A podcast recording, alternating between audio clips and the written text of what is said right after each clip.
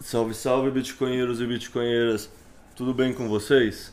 Hoje é uma sessão temática apimentada, uma sessão temática que eu estava querendo muito fazer, que primeira sessão temática que eu faço que tem mais de duas folhas de pauta e é um tema que é muito interessante e que é muito atual, assim, não que outros não sejam, mas esse afetou diretamente todas as nossas vidas nos últimos anos, que é toda a questão da pandemia e como ela se insere num contexto macro maior que é o famoso grande reset. E para falar disso, eu chamei três convidados que são três bitcoinheiros que já estão bem fundo na toca do coelho e que toda a interação que eu tenho com eles eu aprendo e eu vejo que eles já fizeram bastante pesquisa nesse tema. Então vou chamar para eles se apresentarem. É começar com o Alex, também tem o Dungai e o Contangorila. Então se apresentem aí rapidinho para o pessoal que está escutando. Uh, então vou começar aqui. Bom dia, pessoal. Meu nome é Alex, aí tô, tô nesse mundo Bitcoin faz alguns anos, né? E acho que uma das coisas que me atraiu para o Bitcoin também foi é, eu sempre fui muito cético com tudo, fui sempre curioso, né, e muito cético, muito é, não que eu questionava tudo, mas eu duvidava de muitas coisas desde a da minha infância, né? E eu acho que essa é uma das características que muitos bitcoiners têm. Talvez isso tenha me traído, atraído para o mundo do Bitcoin, né?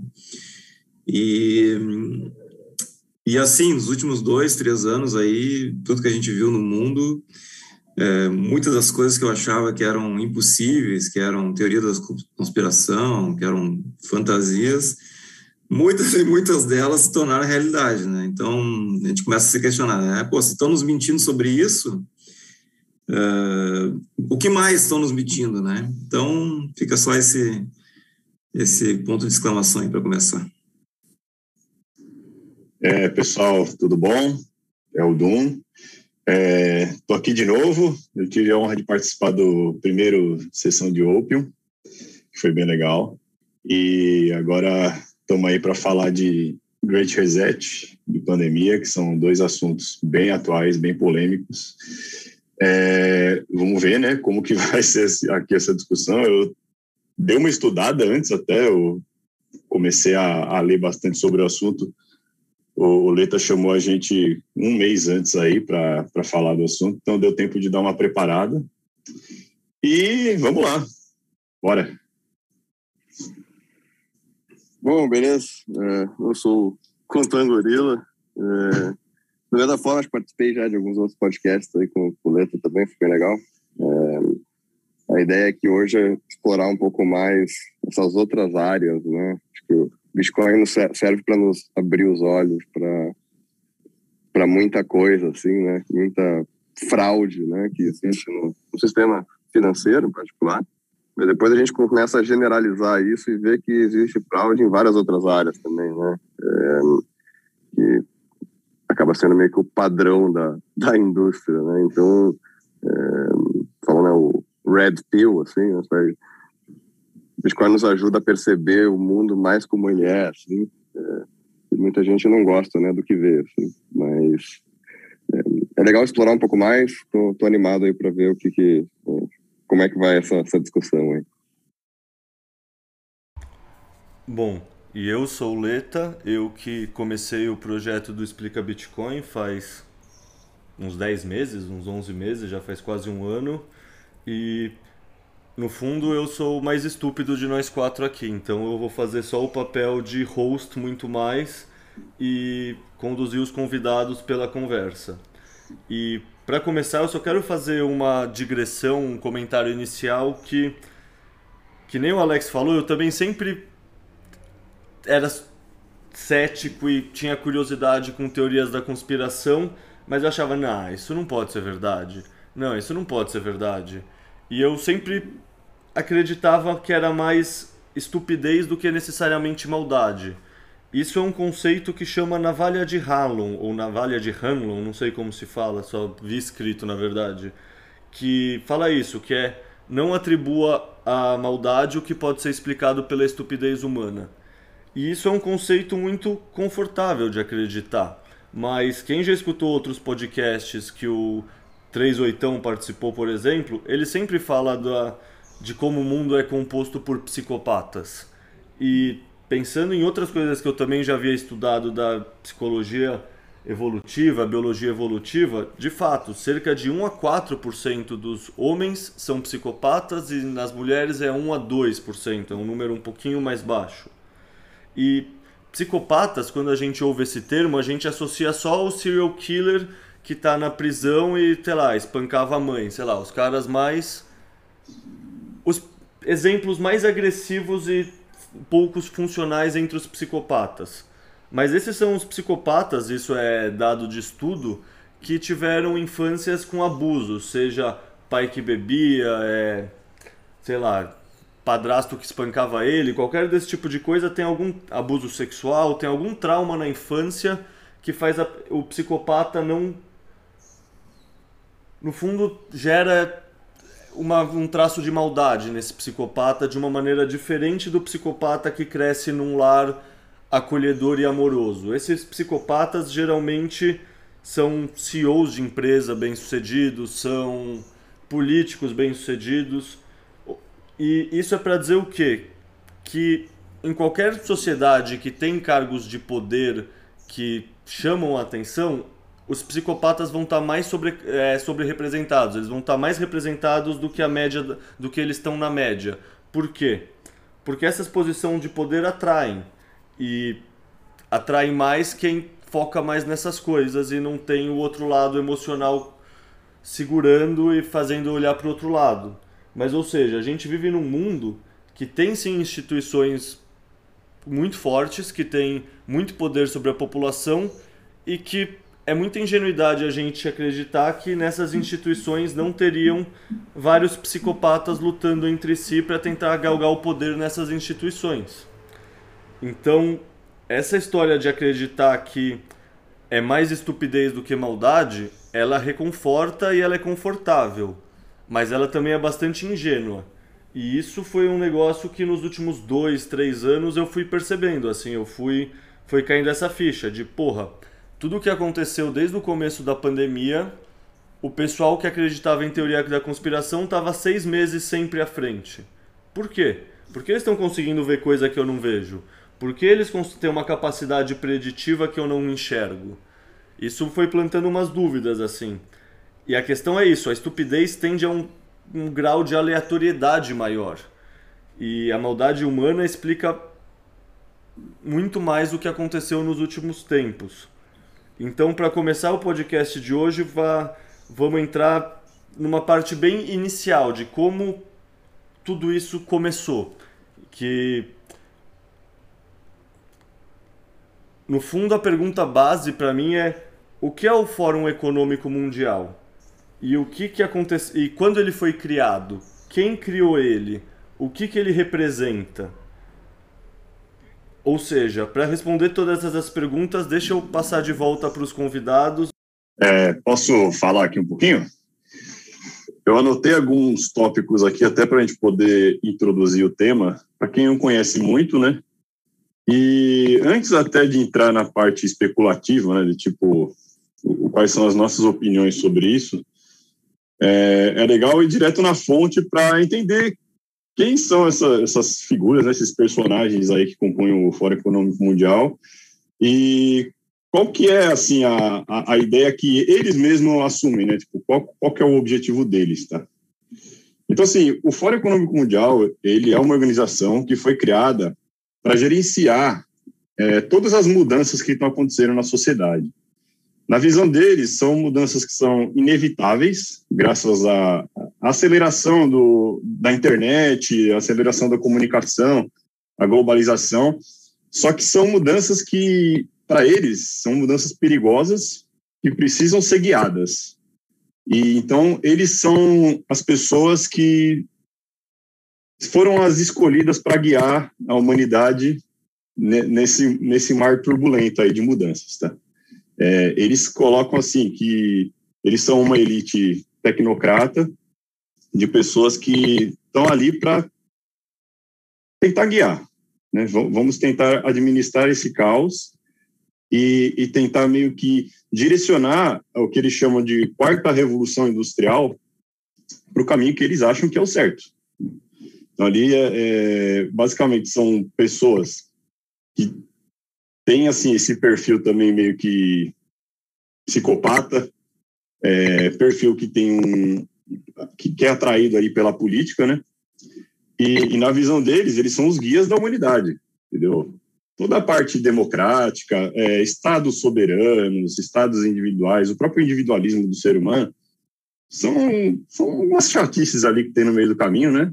E para eles, pô, vamos tentar desviar disso aí e vamos tentar assumir o poder de uma maneira global. Então, passar por cima de democracia direta, tentar meio que eliminar ali do caminho essas nações que, que querem ter autonomia e tudo mais, porque na visão deles, essa galera é estúpida, entendeu? Esse pessoal, eles não sabem muito bem o jeito certo de fazer as coisas, e o jeito certo para eles é o jeito deles, tá? E a visão geral ali do, do Klaus Schwab, né, que é a figura principal ali do, do Fórum Econômico Mundial, é, ele já escreveu alguns livros falando sobre o que, que é o grande reset, é, o que, que é essa quarta revolução industrial. Em geral, tá, é, tem um monte de blá blá blá no meio. Ele fala, eles especulam muita coisa sobre o que, que vai ser a humanidade daqui a um tempo, qual que vai ser assim o papel da internet, é, como que vai ser essa relação do ser humano com a tecnologia, do ser humano poder transcender as capacidades normais e tudo mais. É, tem um, uma fantasia ali, mas o que você absorve no final é que o que eles querem é, é um mundo que seja meio que uma fusão do, do fascismo e do comunismo para garantir um, um futuro coletivo, tá? É uma coisa do tipo, vai ter uma torre de marfim com pessoas não eleitas, mas que são as pessoas especiais que foram selecionadas ali pelo Fórum Econômico Mundial para guiar a humanidade nesse mar turbulento, e eles que vão ditar as regras, tá? Então, no fundo, todas as nações vão ter que ser subjugadas para essa galera, e eles vão falar basicamente para onde tem que ir, o que, tem que fazer.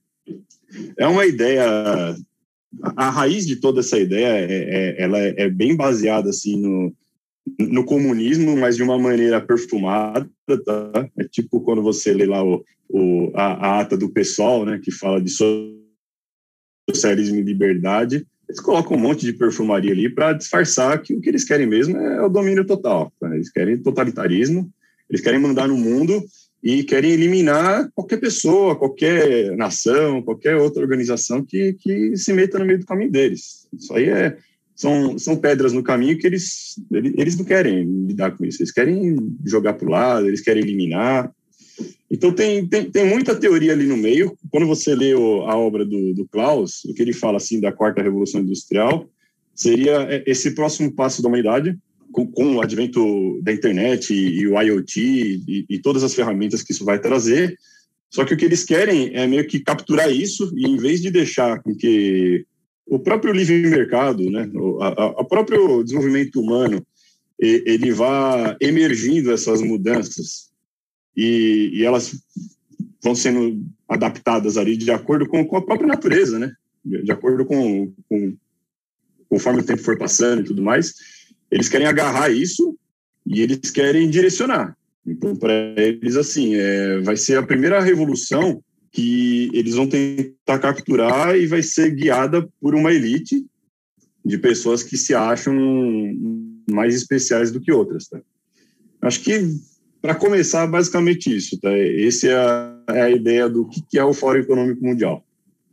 É, vou, vou, entrar aqui complementando um pouco aqui. É, acho que o ponto principal que eu vejo é essa questão de centralização, né? essa ideia de que um, um poder central consegue tomar decisões melhores do que um mercado distribuído, que é um pouco da antítese do, do Bitcoin, né? É, o inimigo aqui, essa ideia de um, um poder central é, tomando melhores decisões. O poder central sabe o que é melhor para você, que é um pouco como o, o mundo está está estruturado hoje, né?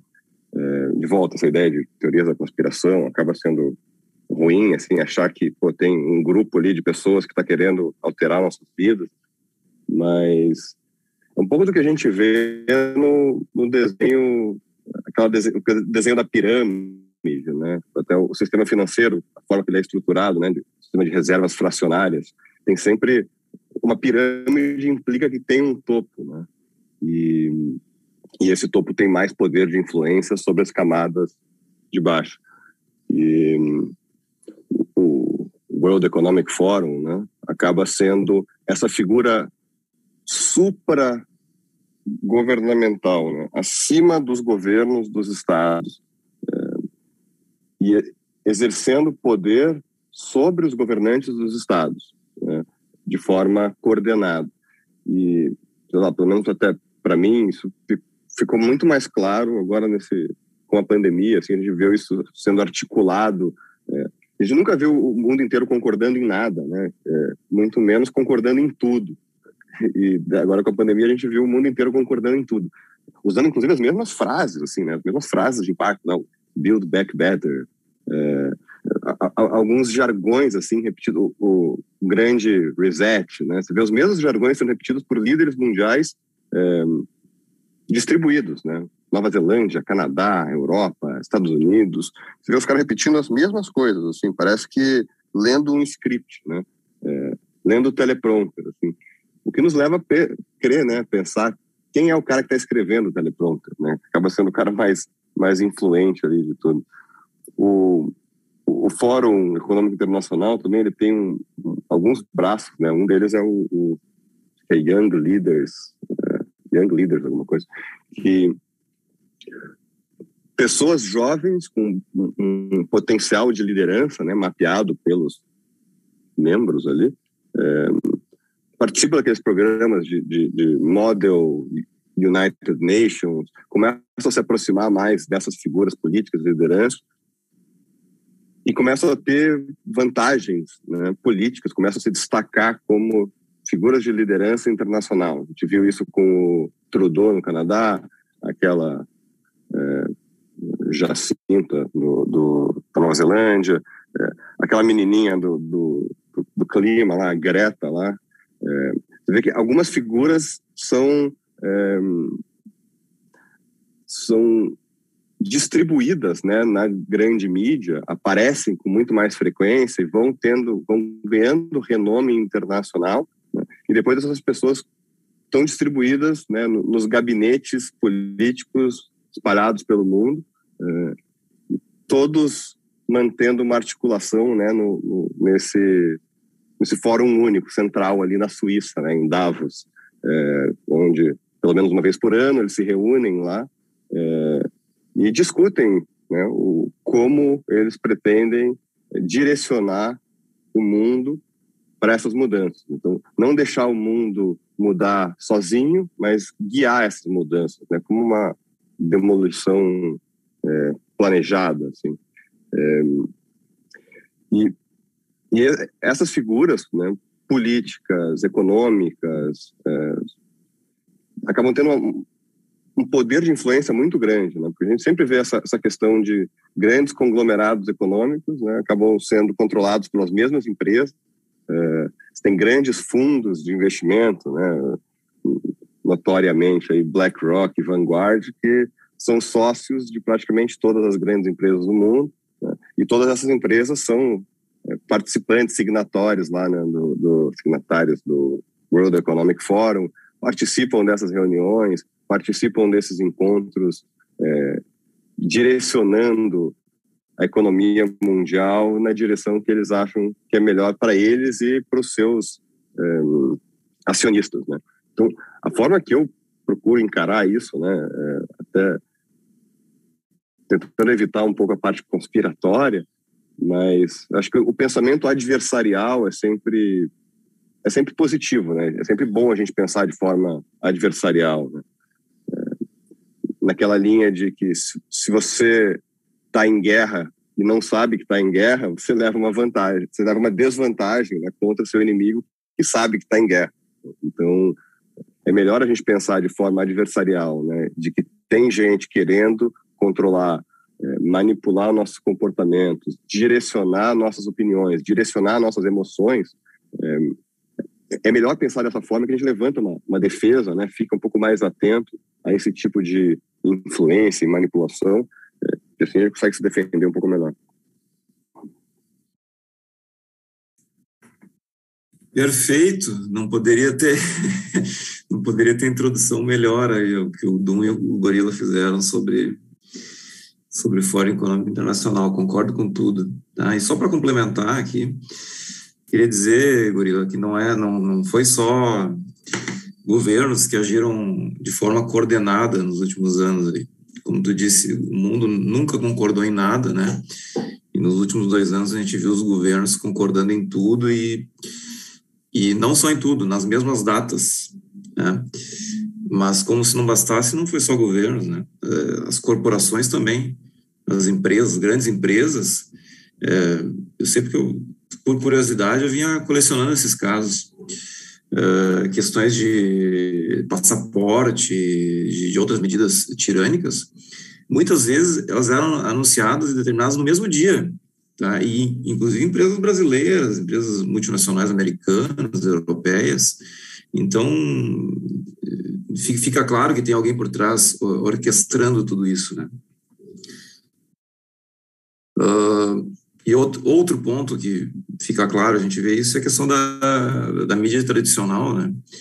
Uh, a mídia tradicional para quem ainda acreditava, para quem assiste TV e, e se informa através dela, né, que eu acreditava que fosse uma parcela pequena da população e, e me, me, vi completamente enganado, vi que a mídia, a mídia tradicional ainda tem muita influência, né, é, sobre a mente das pessoas, a gente ficou claro isso, de que a, a mensagem de quem quer que seja, que esteja coordenando tudo, tudo isso por trás dos panos, ela é passada de forma simultânea por todas as, as, formas de mídia, seja TV, rádio, jornal, televisão, internet, tá? E é muito difícil para a pessoa que está no dia a dia, que só não, não, não, não quer, não quer, às vezes nem, nem conhece formas de se, se, de se informar por outros meios, de fugir disso. Tem aquela frase, né, que uma mentira repetida mil vezes, ela vira verdade. Então, a pessoa de tanto uh, ouvir uma coisa, tanto se, se martelado na cabeça dela, ela vai achar que aquela coisa é verdade. Aí a gente viu esse, esse mecanismo ser usado a exaustão aí nos últimos anos, tá? por todas as, as empresas de mídia. Tá? Então, essa coordenação não é só dos governos, é governo, é corporações, é empresas de mídia, né? Uh, questão do, do, do da, da, infiltração dos governos, né? Nós, nós temos, uh, tem vídeos aí, é, vídeos até anteriores, né? Eu acho que se eles, hoje em dia, eles até não, não gostariam que esses vídeos tivessem tivessem saído, mas de 4, 5 anos atrás, de, de membros do, do Fórum Econômico Mundial, né? É, se gabando, né, de que eles têm membros infiltrados em todos os governos do mundo inteiro, né, em posições de destaque. Em alguns, em alguns países mais que os outros, né? Mas é, um exemplo que a gente tem claro é o governo canadense, né? O governo canadense não é só o presidente, o executivo que está infiltrado, o legislativo e o judiciário também, muito provavelmente. Basta ver aquela questão do da aquela lei marcial, né, ato ato de medidas extraordinárias que foi decretado pelo pelo primeiro-ministro, presidente de lá, naquela questão dos, dos caminhoneiros que, que, que, ficaram algumas semanas uh, travando todo o trânsito lá da capital deles, que é Ottawa, né? Ottawa. E então, depois de não aguentar mais, o governo lá decretou esse AS, como se fosse uma lei marcial, né, dando poderes extraordinários à polícia, é, fazer diversas coisas sem, sem ordem judicial. E mesmo depois que a cidade já havia sido limpa, né, os caminhoneiros já, já, haviam, já haviam saído da, da, das ruas, o parlamento canadense votou por manter uh, essa lei marcial, esse ato de medidas extraordinárias, por mais, mais alguns meses. Né? Ou seja, ali para mim ficou claro que não é não é uma ou outra pessoa. Tem alguns alguns países são mais avançados do que outros nessa, nessa infiltração do, do, do, do Fórum Econômico Mundial. Tá? Depois acabou caindo essa questão da dessa desse ato de medidas extraordinárias por outros motivos, né? E questão a confiança no sistema bancário lá foi foi jogada praticamente a zero e por, por motivos econômicos eles tiveram que que revogar isso, mas a intenção era manter, realmente, ficou claro que a intenção era manter esse, essa lei marcial, que é para ser uma coisa extraordinária, por, por muitos e muitos meses, meses, né, e na cabeça deles até perma, seria permanente, né, eu acho.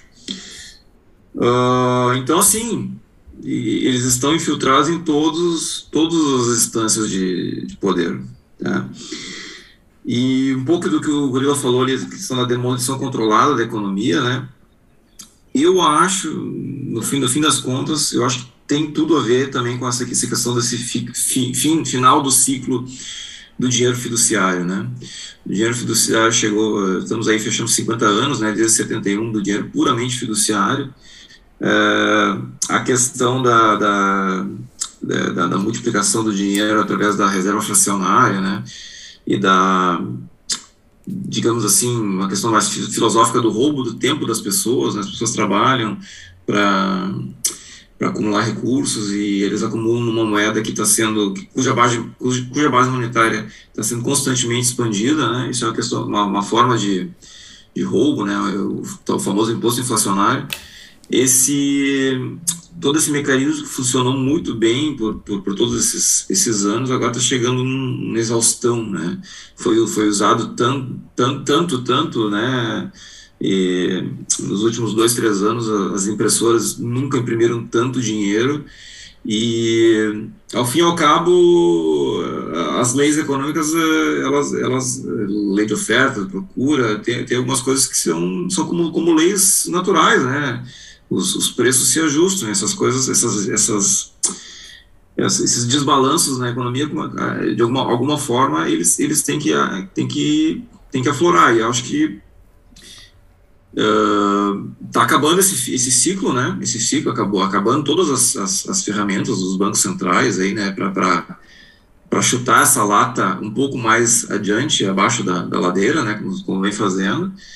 E eu vejo isso como uma, uma, uma, uma tentativa, então, do, dos, dos donos do poder mundial aí de, de, de, que essa demolição, demolição desse sistema seja da, da forma que eles querem, né?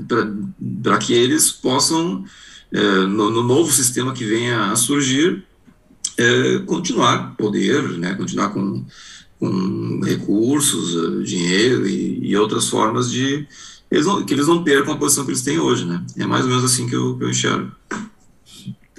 Cara, e, e é curioso, né? É, ver essa coordenação. É, Para mim ficou muito evidente no, no início ali da, da pandemia, né? Quando o mundo inteiro meio que decretou, é, criou legislação local, né?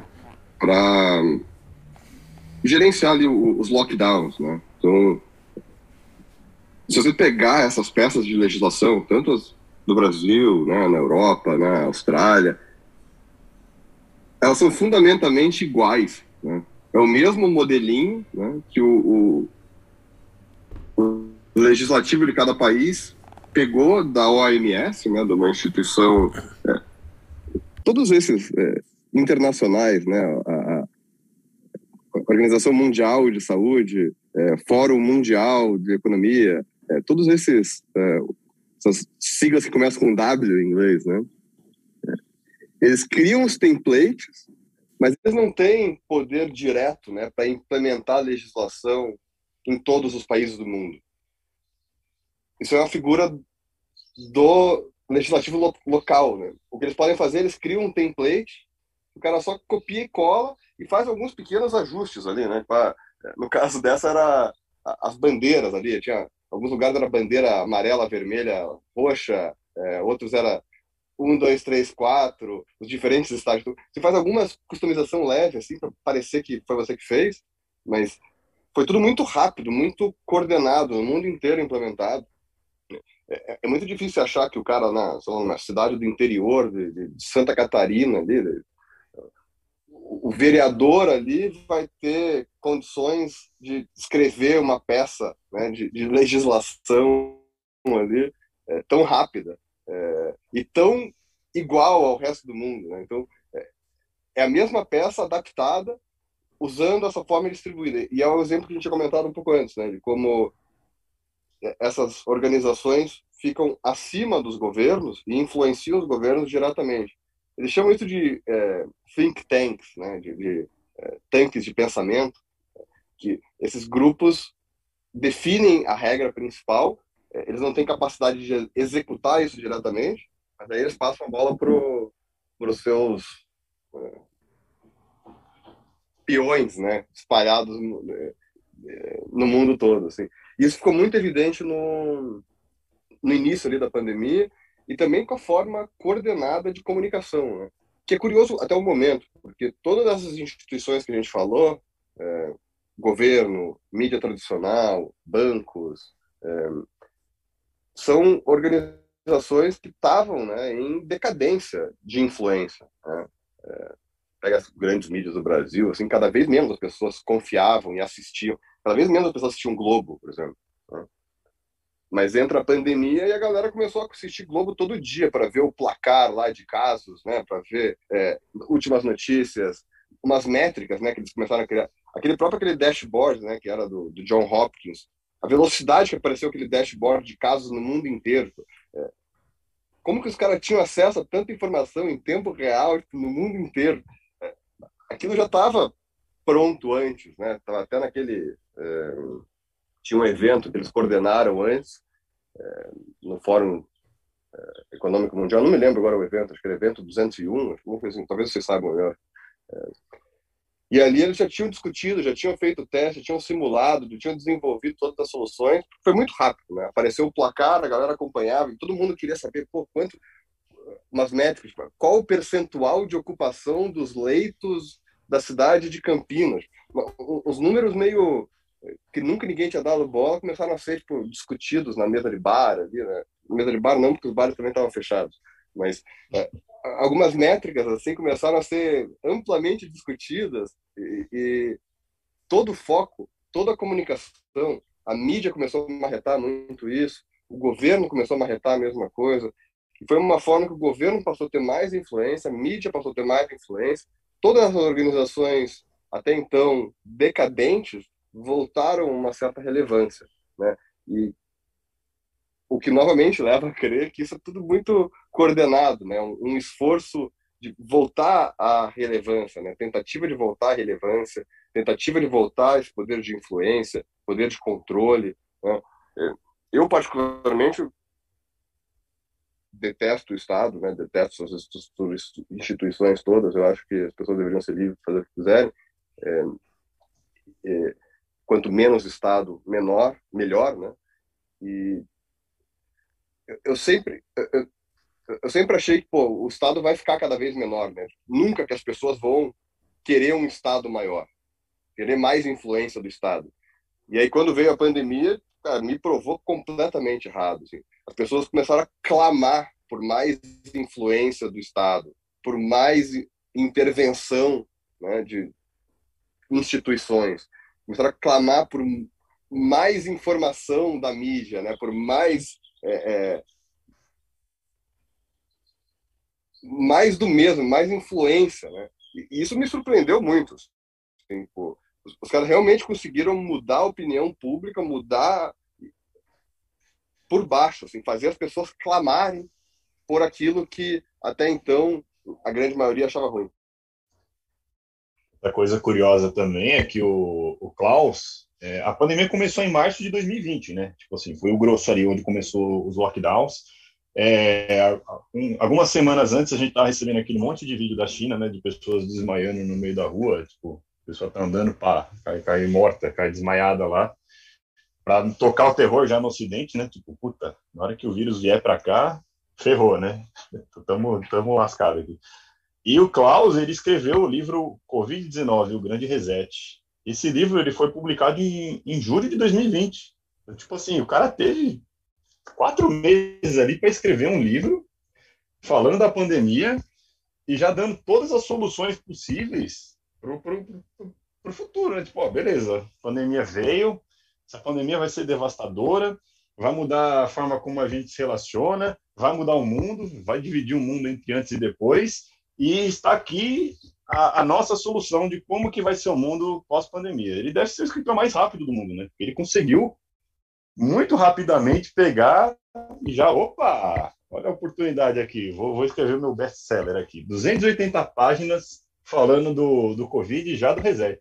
Então, estranho, né? Dá a impressão de que, tipo, já tinha alguma coisa meio que pronta ali por trás.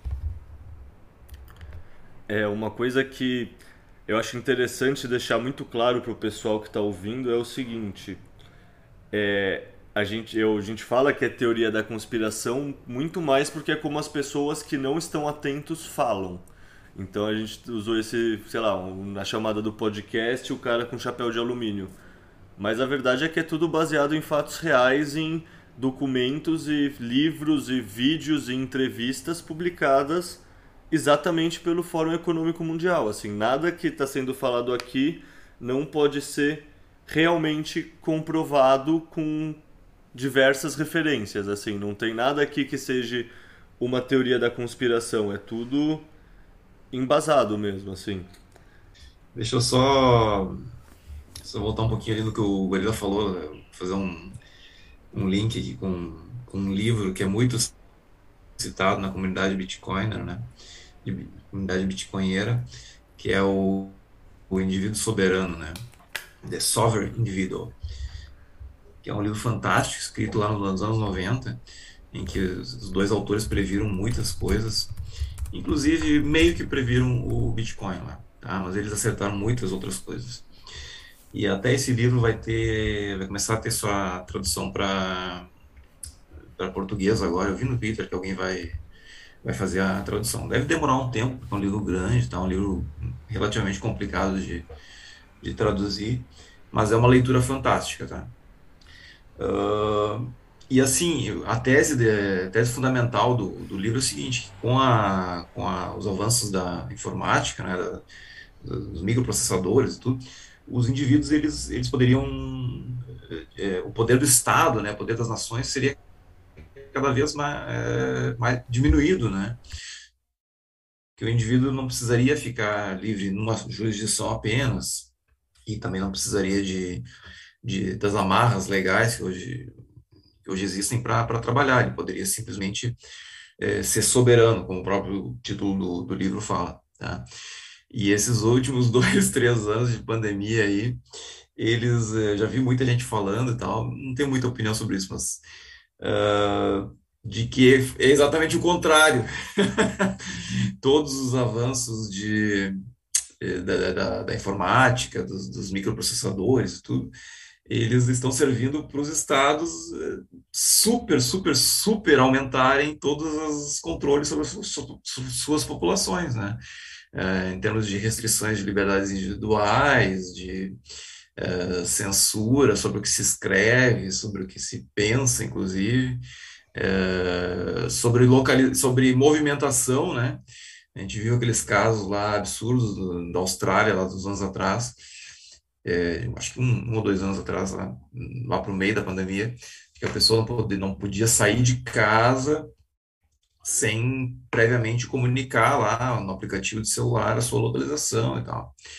Então, isso é uma das coisas que o, que o livro. Não, não que ele tenha errado, né? Ele falou lá que, que os governos não, não iriam entregar essas, é, todos, todos os seus monopólios de, de mão beijada, né? Eles iam lutar muito.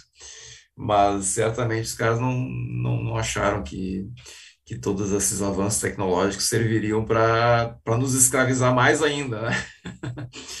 é só essa, essa ponte que o Gurila, o Gurila falou aí sobre redução do tamanho do Estado.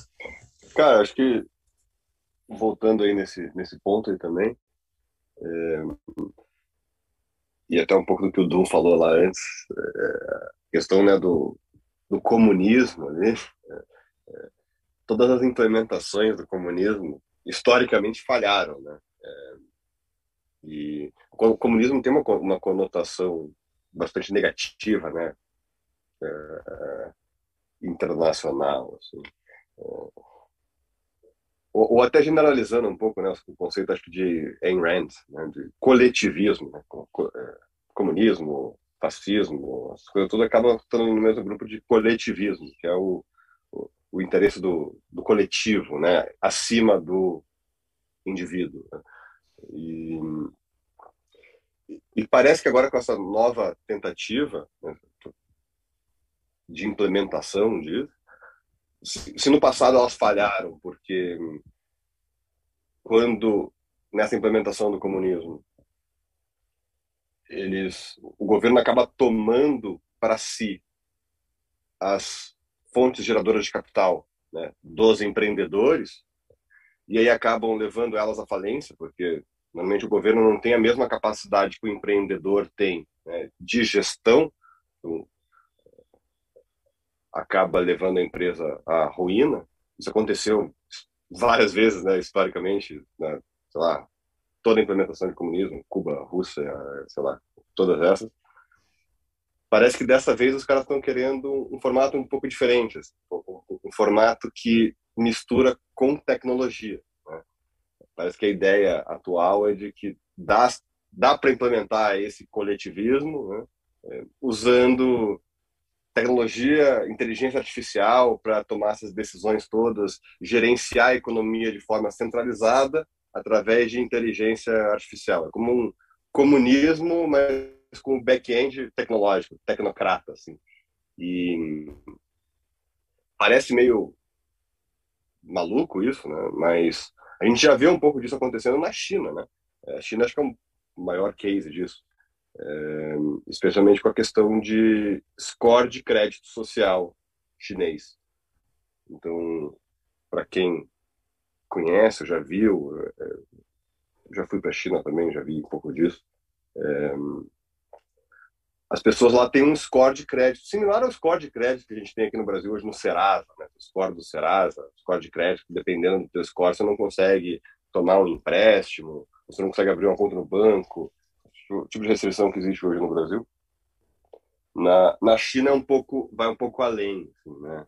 É, dependendo do teu score de crédito, lá de crédito social, você não consegue comprar uma passagem, você não consegue comprar uma passagem de avião, você não consegue comprar, comprar uma passagem de trem, então teu, teu, teu transporte fica limitado. Então, e aí tem uma série de coisas que eles atribuem ali pontos positivos ou pontos negativos porque como o governo é muito mais influente na China, eles têm o controle total, né, de o que está todo mundo gastando. Né? Então, pagamentos são digitais, eles sabem. É como é similar aqui no Brasil a, a, ao CPF na nota. Né? Então, aqui às vezes a gente compra alguma coisa, você quer o CPF na nota? Lá na China meio que o CPF na nota é obrigatório. Então, o governo sabe tudo que você está comprando. Então, e eles atribuem regras. Ah, se você comprou muita cachaça, você perde pontos sociais, né? E chega num ponto que você começa, você não consegue mais embarcar no, no avião, porque você lá, tá, é, você é um alcoólatra. Ou mulheres com crianças, né, que não estão comprando fralda, não estão comprando leite em pó. Tem uma série de regras assim que eles conseguem implementar, porque eles têm o controle total de do CPF, né, de todos os cidadãos, e todas as transações deles, né? Então, seja usando cartão de crédito, seja usando o meio de pagamento principal digital lá, que é o WePay, lá, o WeChat pagamentos. E então é, é, um sistema que na China já roda, dependendo do seu de crédito, você cai. Se você chegar abaixo de um certo limite, abaixo de tantos pontos, é, a, a, foto do cidadão ali fica exposta em praça pública, assim, ó, esses caras aqui são exemplos de pessoas ruins, assim, para não seguir. Né? E o contrário também, se você fala bem do governo, se você é, faz o que eles mandam, né, é um bom bom cidadão ali, vai ganhando pontos e você também é premiado ali, né, vai ganhando cada vez mais pontos.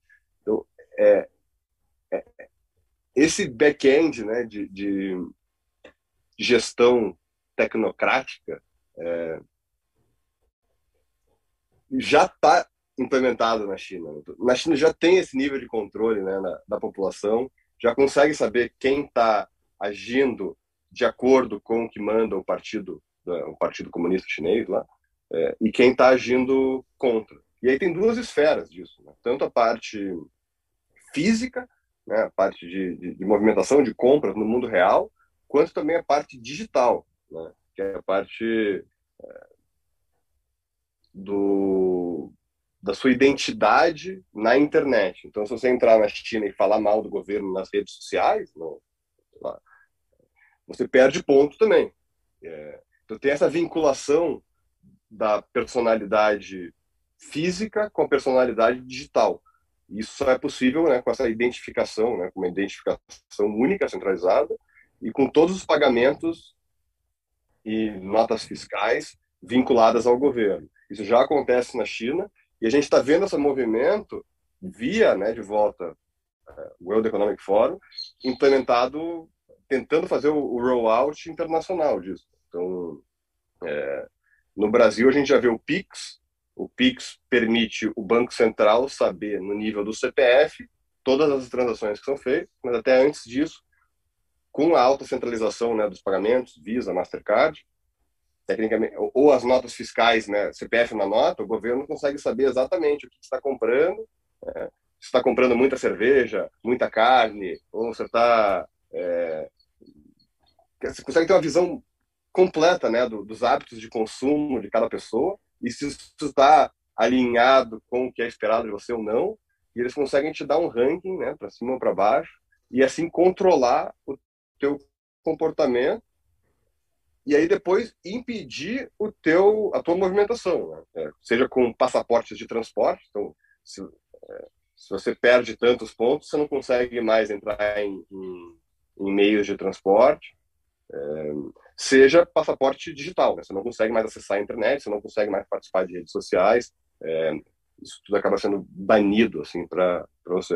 A gente está começando a ver um pouco disso aqui no Brasil, né? Teve essa situação lá do Telegram, né? Dessa censura. Então esse movimento está acontecendo no mundo inteiro, mas a gente já consegue meio que saber qual que é o endgame deles ali no vendo o caso da China. Esse programa deles do Young Global Leaders é, não envolve só políticos, né? eles colocam também ali Bill Gates, é, o Zuckerberg, o Larry Page, o, o cara lá do, do Alibaba. É, eles colocam não apenas políticos, mas todas as pessoas que têm algum tipo de influência ou redes sociais, a tecnologia, né? todas as áreas assim, mídia que eles que eles podem é, ter algum tipo de influência, eles vão tentar colocar. E, e, aí você percebe que, que justamente foi isso que aconteceu na pandemia, né? Esse discurso é, global, unificado, de todos os, os, meios de mídia, de todas as redes sociais, é, esse banimento conjunto, às vezes, de algumas figuras que começaram a, a falar coisas contrárias à narrativa oficial. Você vê que até as redes sociais hoje elas têm por trás ali uma blacklist que eles conseguem propagar não apenas para, sei lá, se você falar alguma merda no Facebook, essa merda também já vai ser propagada para o pessoal do Twitter para falar, ó, fulano tal tá falando mal da vacina, então já bloqueei ele aí também. Fizeram isso com o Trump, né? o próprio Trump, ele, o presidente dos Estados Unidos, é, ele sofreu um banimento global coordenado em todas as redes sociais simultaneamente, é, para ver o nível de controle que, que tem por trás, né? O, os caras tiveram a cara de pau de ir lá e banir o presidente dos Estados Unidos e foda-se, né? Não teve assim, é, não teve represália nem nada. Eles já estão assim com um, um, um poder paralelo muito forte por trás. E isso que você falou da China é exatamente o que o, o, o Klaus quer. No livro dele, no, na Quarta Revolução Industrial, ele deixa muito claro que todo o objetivo ali é tendo todo blá blá blá, né? Ele, ele cria algumas desculpas bonitas, né, para seduzir o público mais tonto ali, tipo, ah, vamos atacar a desigualdade, vamos resolver o problema do clima, é, todo esse blá blá blá de hoje em dia, né, que o pessoal costuma consumir, né, para justificar esse tipo de ação. Mas o que ele quer é esse Digital Global ID, né, que vai ser um esse sistema de crédito social chinês só que amplificado no mundo inteiro, para você para ter um rastreio total da pessoa, ela vai ter um ID único no mundo, e então não adianta fugir você não vai poder fugir para outro país nem nada, porque quem tiver no balaio aí, quem tiver nesse mesmo sistema vai ser basicamente a mesma coisa, então você não vai ter muita escapatória caso você precise fugir para para algum, alguma outra bandeira. Eles vão querer fazer essa vigilância constante com inteligência, inteligência artificial. E ele deixa bem claro no livro dele que para tudo isso acontecer, eles vão precisar de uma narrativa que vai ser consistente, positiva e uniforme, para evitar a rejeição do público. O maior medo deles é essa rejeição do público. Como a gente ainda não está vivendo numa é, ditadura que nem a da China, eles ainda têm que se preocupar um pouquinho com o público, né? O pessoal que ainda vai olhar e falar, hum, tem alguma coisa errada nessa história. Então, a ideia deles é, é, tentar dominar e cercar as pessoas através do uso das redes sociais, do uso da mídia, para que você não consiga mais ter opiniões dissidentes ali sendo, sendo propagadas. Então, veio agora essa papagaiada de fake news, é, todas essas políticas que, que as redes sociais criaram, que tipo, você não pode falar mal de vacina, você não pode questionar a eficácia, você não pode questionar é, a eficácia das políticas de lockdown, você não pode questionar o uso de máscara. Todos viraram assuntos proibidos, que, que resultam em banimento e tudo mais, para que você realmente consiga essa narrativa consistente, positiva e uniforme. Porque se você deixar a discussão aberta, é um grande risco para eles, porque as pessoas, abertamente falando, elas iam começar a questionar. E, e você vê que, de certa forma, eles estão tendo êxito nisso, né? Porque a gente está agora num momento que, em um ano, no intervalo de um ano, as pessoas foram convencidas a tomar quatro doses de uma vacina que não impede transmissão, não impede o contágio, não impede a morte.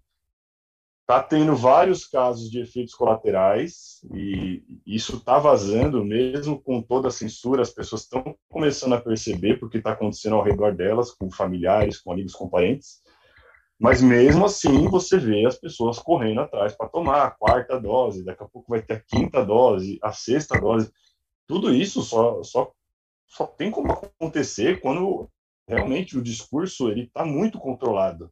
E, e, é isso que eu acho que é meio desesperador para a gente que, que vai atrás da informação, porque a gente acaba vendo o mundo de uma maneira completamente diferente das outras pessoas e, e, e dá um desespero assim quando você vai conversar com algum amigo seu, algum colega que não está enxergando isso, né? Você falou, cara, você você não acha estranho você tipo, ter que tomar três doses em um ano, você não está desconfiado de nada, tipo, realmente para você isso é normal? Em, em, que momento da história isso aconteceu, de você ter que tomar várias doses de uma vacina e a vacina não... Você não conseguir ver a eficácia dela, tirando o que a mídia fala, porque na prática, no mundo real, você olha e fala, pô, não está não tá resolvendo, né? Não, não, não tô vendo diferença. Ou quando você realmente vai atrás e compara dados é, dos países mais vacinados com os menos vacinados, ou os países que têm maior uso de máscara com os que não tiveram obrigação nenhuma.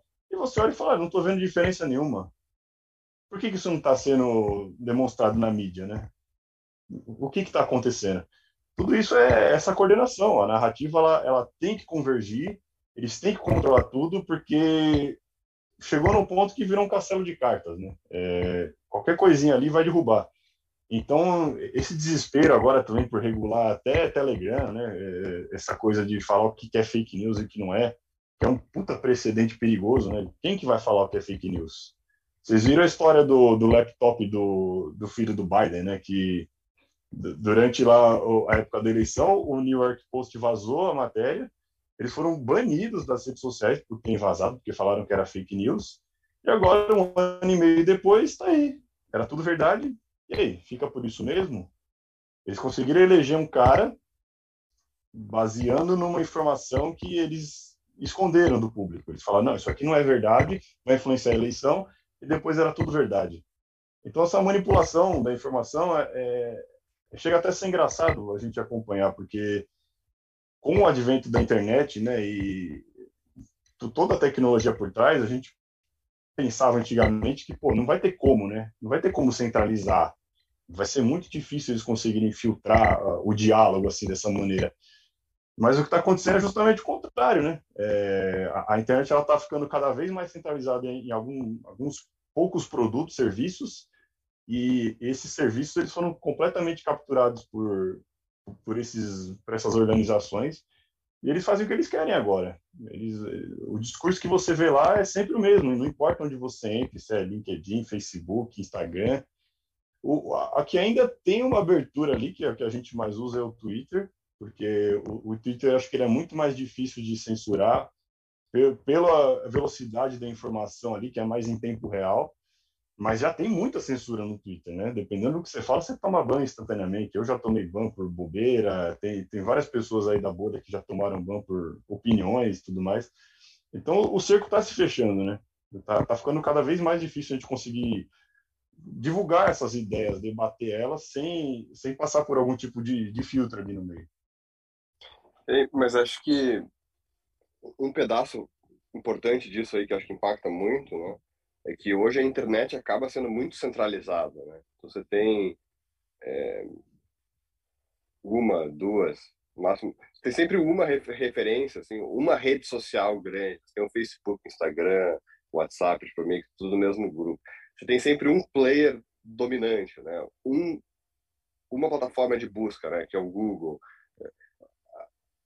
acaba não é distribuída, não são várias redes sociais, é sempre uma que domina grande parte do movimento. E tá, uma das explicações para isso é efeitos de rede, né? Efeitos de rede são muito fortes, tal, mas eu acredito que ainda a principal explicação disso é o sistema fiduciário, né? É o sistema fiat econômico que a gente vive hoje, que é um sistema que é, defende o status quo, né? defende o rico em, em prol do novo entrante. Porque as maiores empresas do mundo elas passam a ter acesso a crédito, acesso a dinheiro mais barato do que seus concorrentes. Então, pegar o exemplo né, de redes sociais ali. O Facebook tem acesso a dinheiro, tem acesso a crédito a custo zero, praticamente. 0,25% ao ano. Não sei qual é o custo de, de crédito do Facebook, mas beira zero, né? E isso é muito difícil. É, é, é uma vantagem muito relevante contra uma nova rede social que queira entrar no mercado. Né? Então, um novo player que queira brigar contra a dominância do, do Facebook, né, do dominante ali, leva uma desvantagem muito grande seja pelo efeito de rede da pouca base de usuários, ou acesso a crédito é, desproporcional né, desse, desse player dominante ali. E a gente vê isso em todas as indústrias. Né? E Big Tech, é, tanto que esse, esse conceito é né, Big Tech, né?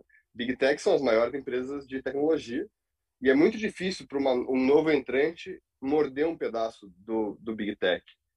E a gente vê isso replicado em todas as indústrias internacionais. Né? O Big Agro, tem grandes empresas agro que dominam o mercado agro e é muito difícil de um novo entrante chegar por N razões, mas uma das principais é o acesso a crédito. Né? Se você tem que competir com uma empresa que tem acesso a crédito, tem acesso a dinheiro mais barato do que você, ordens de grandeza mais barato, é muito difícil de você competir. Né? Então, por isso que a gente vê uma grande tendência à centralização. Né? O sistema Fiat, o sistema fiduciário que a gente vive hoje, tendencia à centralização de poder em pequenos grupos, pequenas empresas.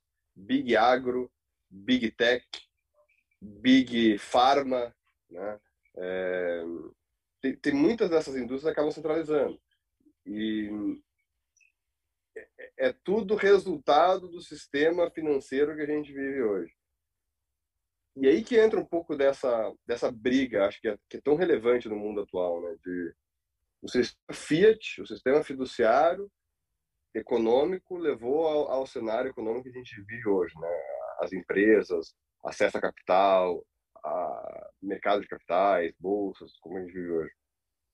E o Bitcoin é a o novo entrante, né? Ele chega para brigar contra isso de uma forma distribuída. uma forma de que o livre mercado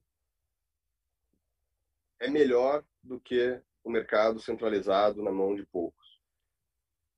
E, e, é um conceito muito forte, mas que até então a gente não tinha uma tecnologia para brigar. Né? acho que o, o, Bitcoin cria essa válvula de escape né? para as pessoas começarem a pular para esse novo sistema que é fundamentalmente mais justo do que o sistema financeiro atual, onde o rico fica mais rico e o pobre fica mais pobre. É, no Bitcoin, todo mundo é igual, qualquer um pode criar uma conta, é, qualquer um pode criar uma carteira, é, ele é muito mais é, aberto, ele é totalmente aberto, qualquer um pode participar, não tem regras de, de KYC, né, de, de regras de, de, de identificação, é, você consegue trabalhar de forma pseudônima, é, é, é um sistema fundamentalmente mais justo do que o sistema atual. E eu acho que essa provavelmente vai ser a grande narrativa indo um pouco para frente agora de do mundo do Bitcoin, dos participantes da rede do Bitcoin, numa pegada livre mercado, é, voluntário, prevalecendo o indivíduo, a liberdade do indivíduo, versus o sistema fiduciário, é, piramidal, centralizado, em que um pequeno grupo toma decisões pelas grandes massas. Assim. Eu acho que essa é a grande batalha né, das nossas vidas, particularmente. Eu acho que a gente vive um momento único na história da humanidade né, de que é, o mundo inteiro passa a ter uma tecnologia funcional para brigar contra esse status quo, contra esse sistema que é super poderoso. Né? A gente viu agora com essa história toda de pandemia, de controle, de influência, o quão poderoso realmente é esse, esse sistema. Né? E, e até então a gente não tinha uma arma funcional para brigar contra esses caras. Agora a gente tem. Sobre essa questão de, de centralização, né? É, a gente teve o caso há um tempo atrás, porque tem, tem a galera que, quando você fala dessas coisas, né, de ah, já que tem livre mercado, vamos criar então uma rede social que, que seja aberta, né, que não, não vá ter censura. Mas teve um caso emblemático que foi a, a daquela rede social Parler, que eles surgiram, né, para tentar concorrer ali com o Facebook, com o Twitter e tudo mais, com aquela propaganda de ser uma rede que, que ia ser é, não ia ter censura ativa, né? É, eles iam respeitar as emendas americanas, então, tipo, liberdade de expressão e tudo mais. E o que aconteceu? Toda essa máquina midiática alimentada aí pelo, pelo dinheiro fiduciário começou a fazer matérias atacando os caras, falando que ia, ia ser uma rede que ia ser aberta para discursos nazistas tudo mais. Aí começaram a garimpar lá dentro é, algumas pessoas que realmente estavam falando, tipo, discursos xenofóbicos e tudo mais é, que às vezes a gente não sabe nem se realmente alguém foi lá e falou, ou se eles plantaram alguém lá dentro para falar e depois tirar o print e criar a matéria em cima, né, para bater. Mas aí começa o ataque da mídia, tipo, então você vai lá, você fala, vou criar minha rede social. A mídia começa a bater, não, porque tem que ter censura, porque não sei o quê, porque está tendo discurso de ódio, porque está tendo discurso xenofóbico, nazista. Aí o que acontece? Esses caras começaram a, a falar, não, mas a gente vai tentar dar um jeito de fazer algum tipo de moderação e tudo mais mas a mídia começou a bater, bater, bater. Aí o que aconteceu? As, as outras redes sociais, é, e principalmente o Google, motores de busca, começaram a tirar de, da, indexação as páginas que levavam a essa nova rede social. Então já começa um ataque aí também. Já que eles têm um monopólio, né? Eles podem esmagar o concorrente. Então vai lá e tira, tira resultado de busca, tira tudo. Aí os caras resistindo, resistindo. Aí a Amazon, que era dona da cloud onde estava hospedado o site, foi lá e deletou a nuvem. Tipo, toma.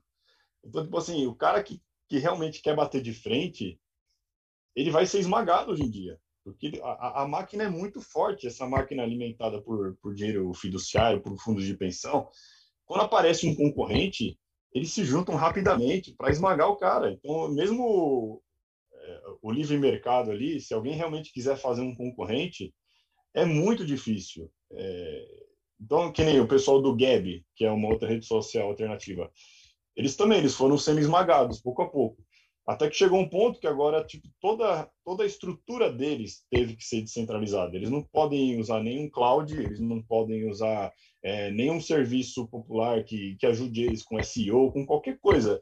É, eles meio que foram lá para o fundo da internet para poder sobreviver. E acabou que, assim, é, a mídia foi tão pesada em cima desses caras que a massa já, já olha para a rede deles e fala: puta, é uma rede social para nazista, é, para extrema-direita, para discurso de ódio. Então é muito pesado, né? É, para alguém que realmente queira escapar é, de toda essa centralização que já acontece hoje, de, de você realmente romper essa barreira. É, a propaganda é, é, é implacável, eles, eles, eliminam a concorrência, eles usam tudo que eles têm para realmente não ter brecha para aparecer algum outro caminho onde as pessoas realmente possam conversar, possam trocar ideias sem algum tipo de censura por trás. Sim, sim, sim, Dum, concordo plenamente. E isso que tu falaste, desse, dessa, dessa avalanche da mídia, é, tentando cancelar diversos, é, determinados serviços ou assuntos, o que acontece? Tu mesmo falaste ali no final. A massa, as pessoas é, começam a começam não elas já elas próprias não querem sair do sistema.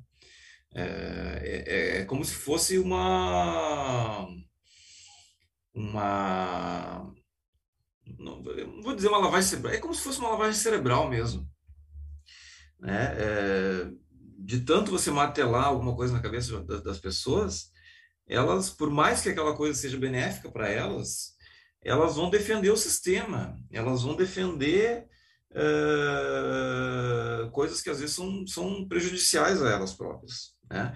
Aquele caso do seu amigo, você disse, não, você já está já, já tá na quarta vez, você não vê nenhum problema com, com isso, ou seja, no, intervalo de 12 meses, você está fazendo o, o, quarto tratamento, uh, isso nunca aconteceu, né? isso é uma coisa inédita, os outros, os outros tratamentos do, do passado foram todos de uma forma totalmente diferente, não vê nenhum problema nisso. A pessoa defende, ela quer mais, ela quer o quinto, o sexto, o sétimo, tá? Isso não é, é, não é porque ela tenha pensado nisso, ela tenha feito pesquisas e ela achou que aquilo era melhor para ela. Não, aquilo é uma lavagem cerebral que foi feita de alguma maneira nela. E, e essa, esse martelamento da mídia tem muito, muito a ver sobre, com isso, né? E aí você cancela as, as, as opiniões contrárias, você tranca todo mundo em casa durante dois anos, é, até próprias pessoas da própria família não podem se conversar, né? Você não pode chegar perto da sua avó, senão você vai matar ela, né? Nas, nas festas de Natal, é, você não pode ir para casa. Isso é uma forma de deixar as pessoas separadas, e pessoas separadas não se conversam, e as pessoas não, acabam não, não, não conhecendo o ponto de vista é, divergentes, só, só acreditam no que, no que é martelado 24, 24 horas por dia na cabeça delas, né? E um outro ponto, é, então isso é muito triste, né? Muito triste.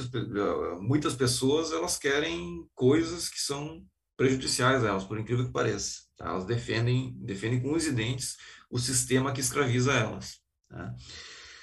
E outra coisa que o, que o Contangorila falou ali, da questão do, das, das, empresas, que tem uma vantagem muito grande, né, da questão do, do, do crédito fácil, né, estão, estão perto da impressora, uh, eu, eu, eu vejo isso também aplicado aos indivíduos, né, as pessoas, o dinheiro fiduciário, né, ele acaba, acaba prendendo, né, escravizando as pessoas na, na, na corrida dos ratos, né, você precisa de um, você precisa trabalhar oito horas por dia para o seu sustento, porque o salário, os rendimentos que você tinha há uns anos atrás, eles, ele, ele não, não dão mais conta dos seus, dos seus gastos, né? A inflação aumento da base monetária, ele dilapidou o seu poder de compra. Então, você acaba tendo que trabalhar mais, acaba tendo que fazer coisas que você normalmente, se, se normalmente não, não faria, né? E, e as pessoas não têm tempo, né? Se a pessoa trabalha 12, 13, 14 horas por dia para basicamente sobreviver, ela nunca vai ter tempo de, de, de pesquisar, de questionar, de ir atrás de uma informação divergente tá? ela continua na corrida dos ratos ali pro resto da vida. Tá? Eu tenho, e agora, isso é, isso é triste, triste pra caramba. Eu tenho visto alguns relatos de, de americanos, né? Uh, isso acontece aqui no, no nosso Brasilzão também. Uh, o pessoal está tá sofrendo muito com o aumento de preço, tá? Uh, aquilo, aquela, aquela história de que a gente, a gente via da galera, não, a galera vive, vive, vive com paycheck from, de, de, de, de contra-cheque a contra-cheque, né? Não sobra nada. E, pelo contrário, tem é, so, sobra é negativo, né, as contas no final do mês. Uh, então, sei lá, imagino que metade da população americana já vivia assim.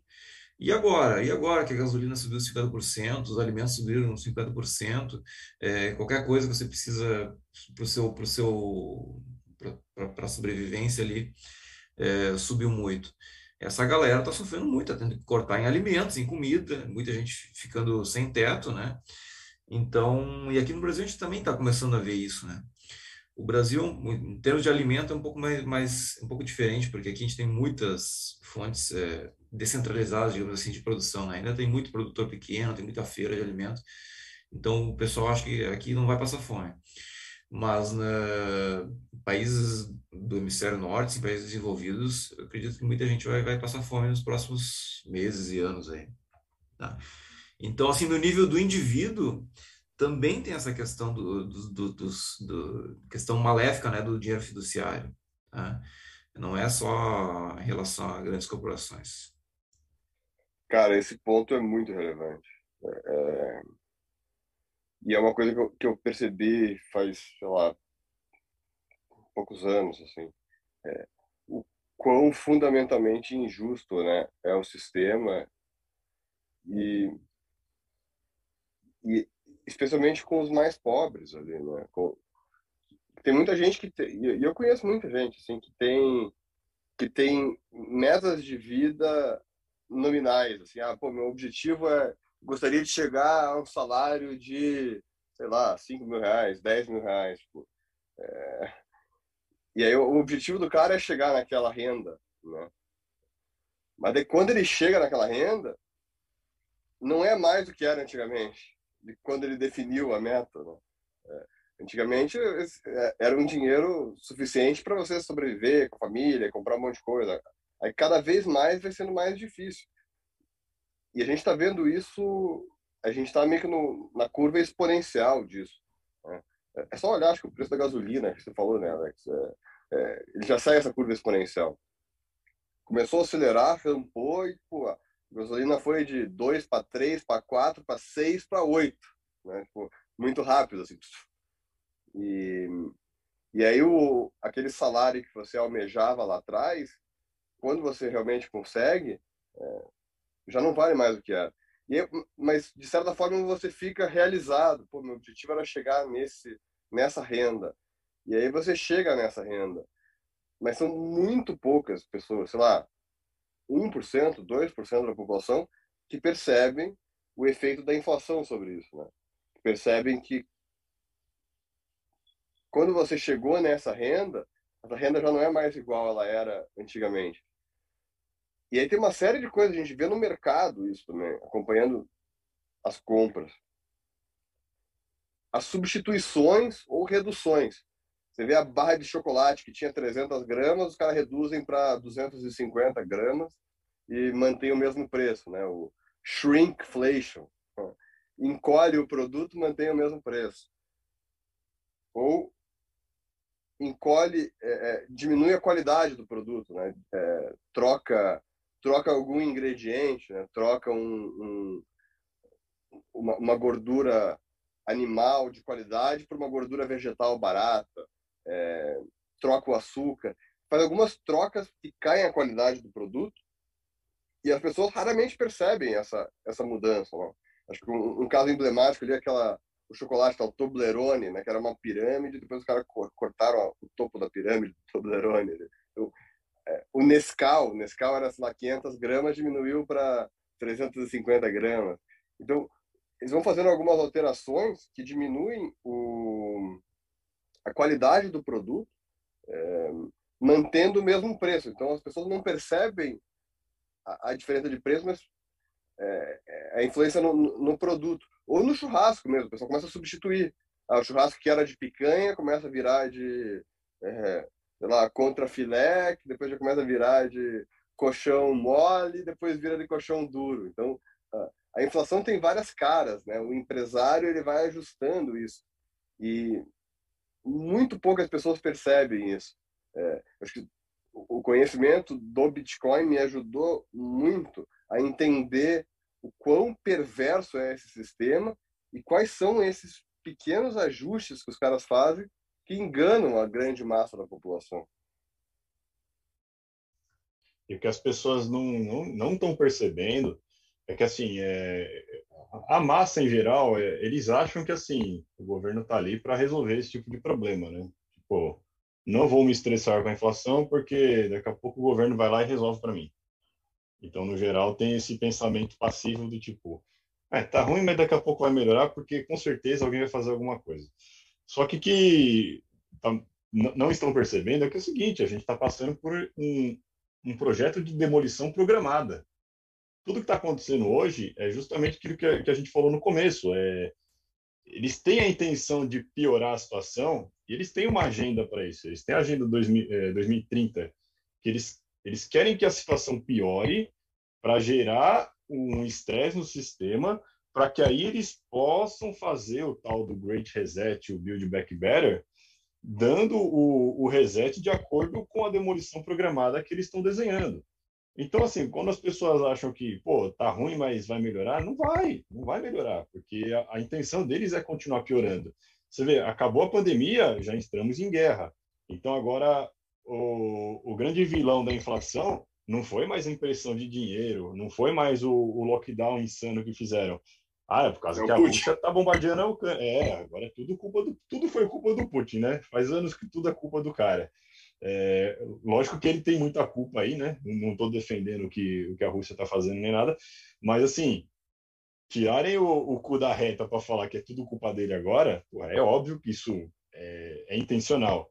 Ah, aquela Jane, aquela ruiva lá da Casa Branca, cara, cara de psicopata lá, na cara de pau ela falando essas coisas, né? Que ela não sabe o, motivo principal da inflação, mas é o preço dos combustíveis é tudo culpa do, do Putin e tudo mais.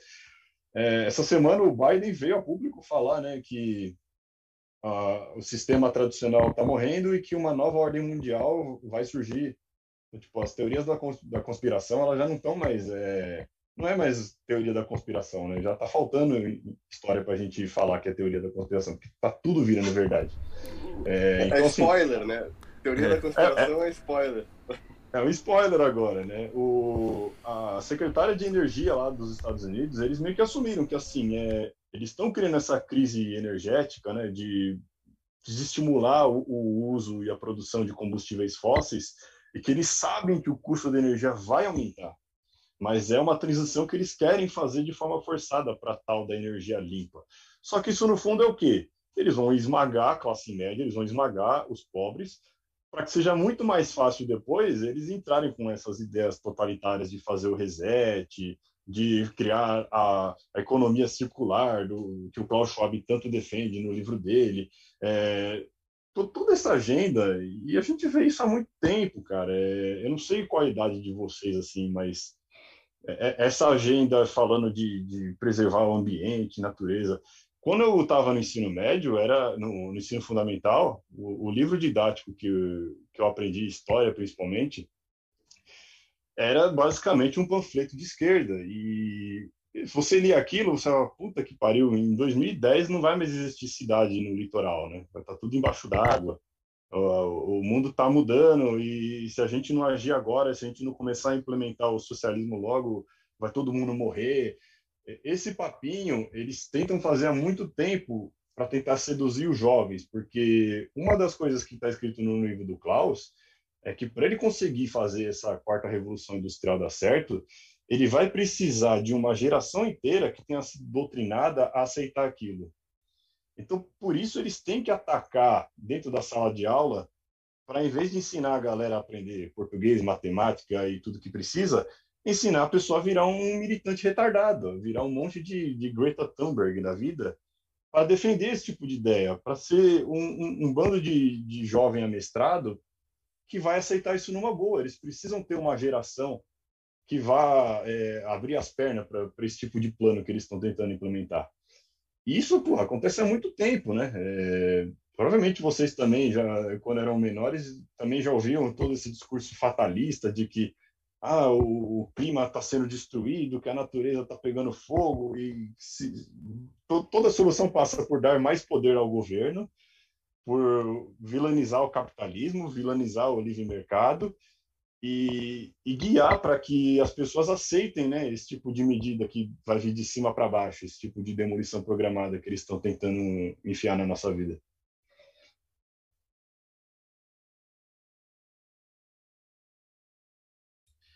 perfeito, Dum.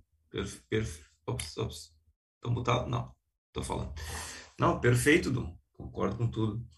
Uh, só voltando ali um pouco no, no preço dos combustíveis ali, é, eu acho que é isso mesmo, cara. Isso aí que tu falou.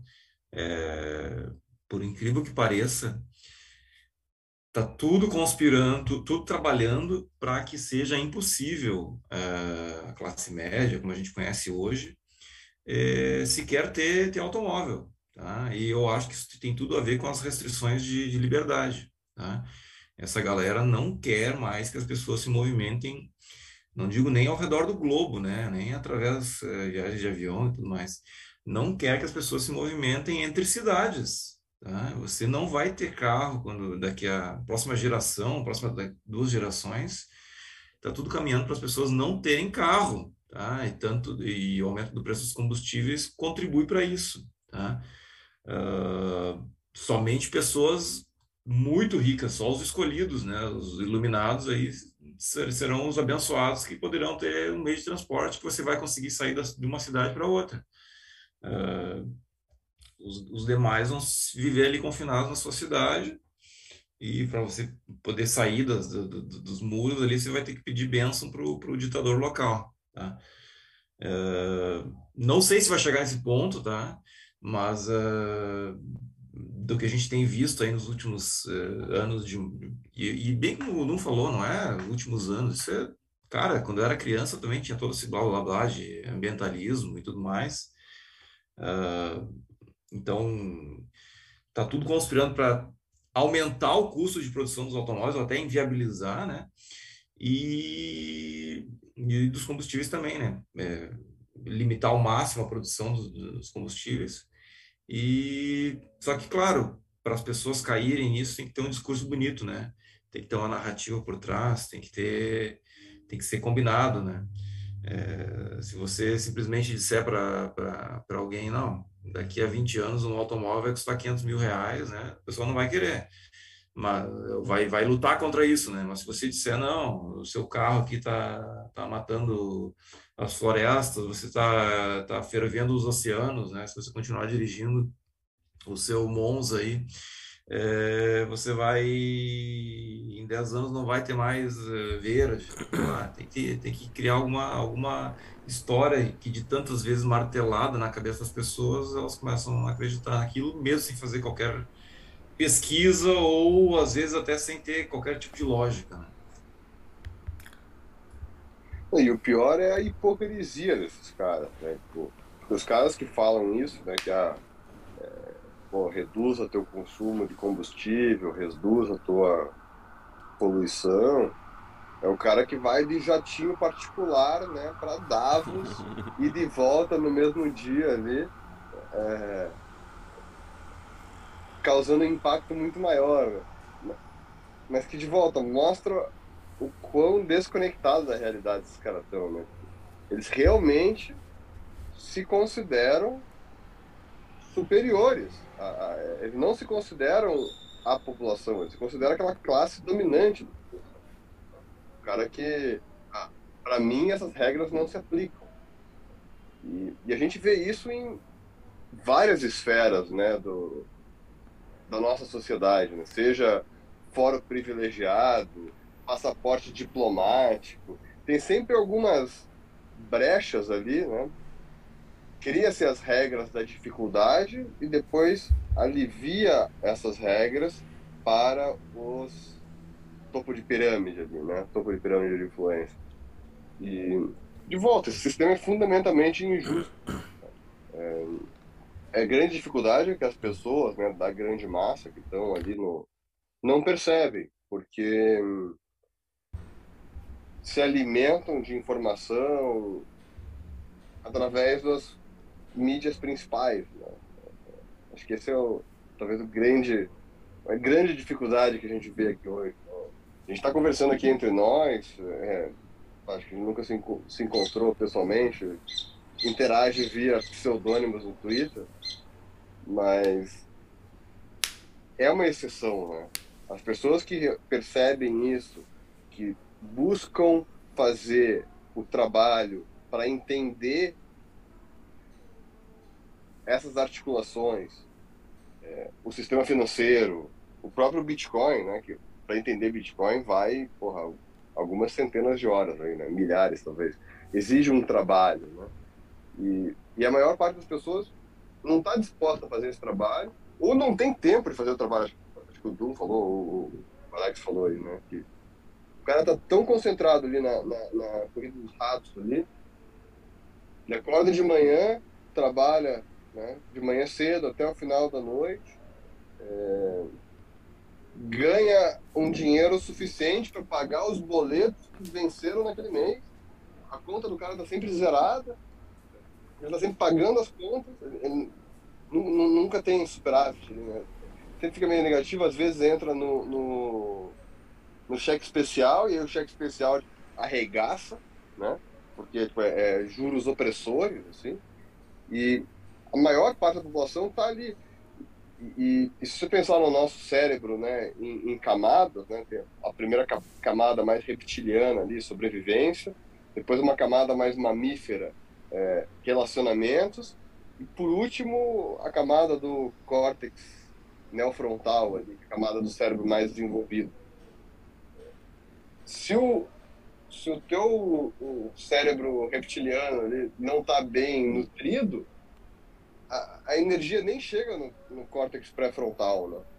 É, é, é, aquela velha máxima. Se você está com fome, você não consegue pensar em nada além de comida. A única coisa que você consegue pensar é como é que eu faço para arranjar mais comida. Você não consegue pensar em algo complexo, não consegue montar um negócio, não consegue pensar fora da curva. Você fica, você se reduz a um, a, a, a um animal, né? Se reduz a um, a, a um réptil quase. É, e grande parte da população se reduz a isso. É, por falta de nutrição na camada mais desenvolvida do cérebro. E parece que é, é a, a engenharia do sistema realmente. E foi feito dessa forma. Né?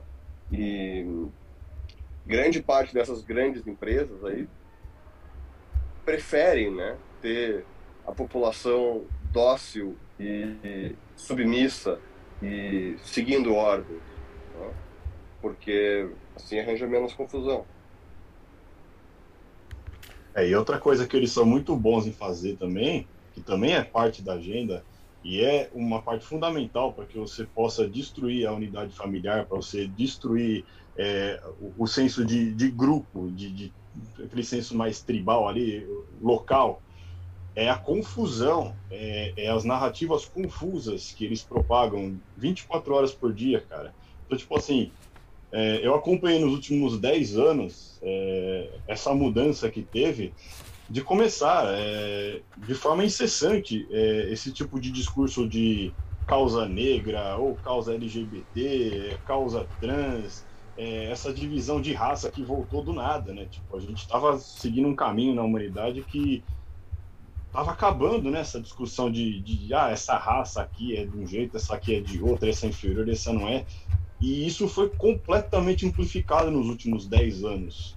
Você pode perceber claramente, até se você procurar no Google Trends, quando você busca alguma, algum, alguns termos como é, desigualdade racial, ou essas bobagens que a gente está vendo, até ontem lá que estava rolando lá no Twitter, aquela brincadeira por causa da, da Índia, que foi lá no Roda Viva falar de é, racismo ambiental, tipo, umas bobeiras assim.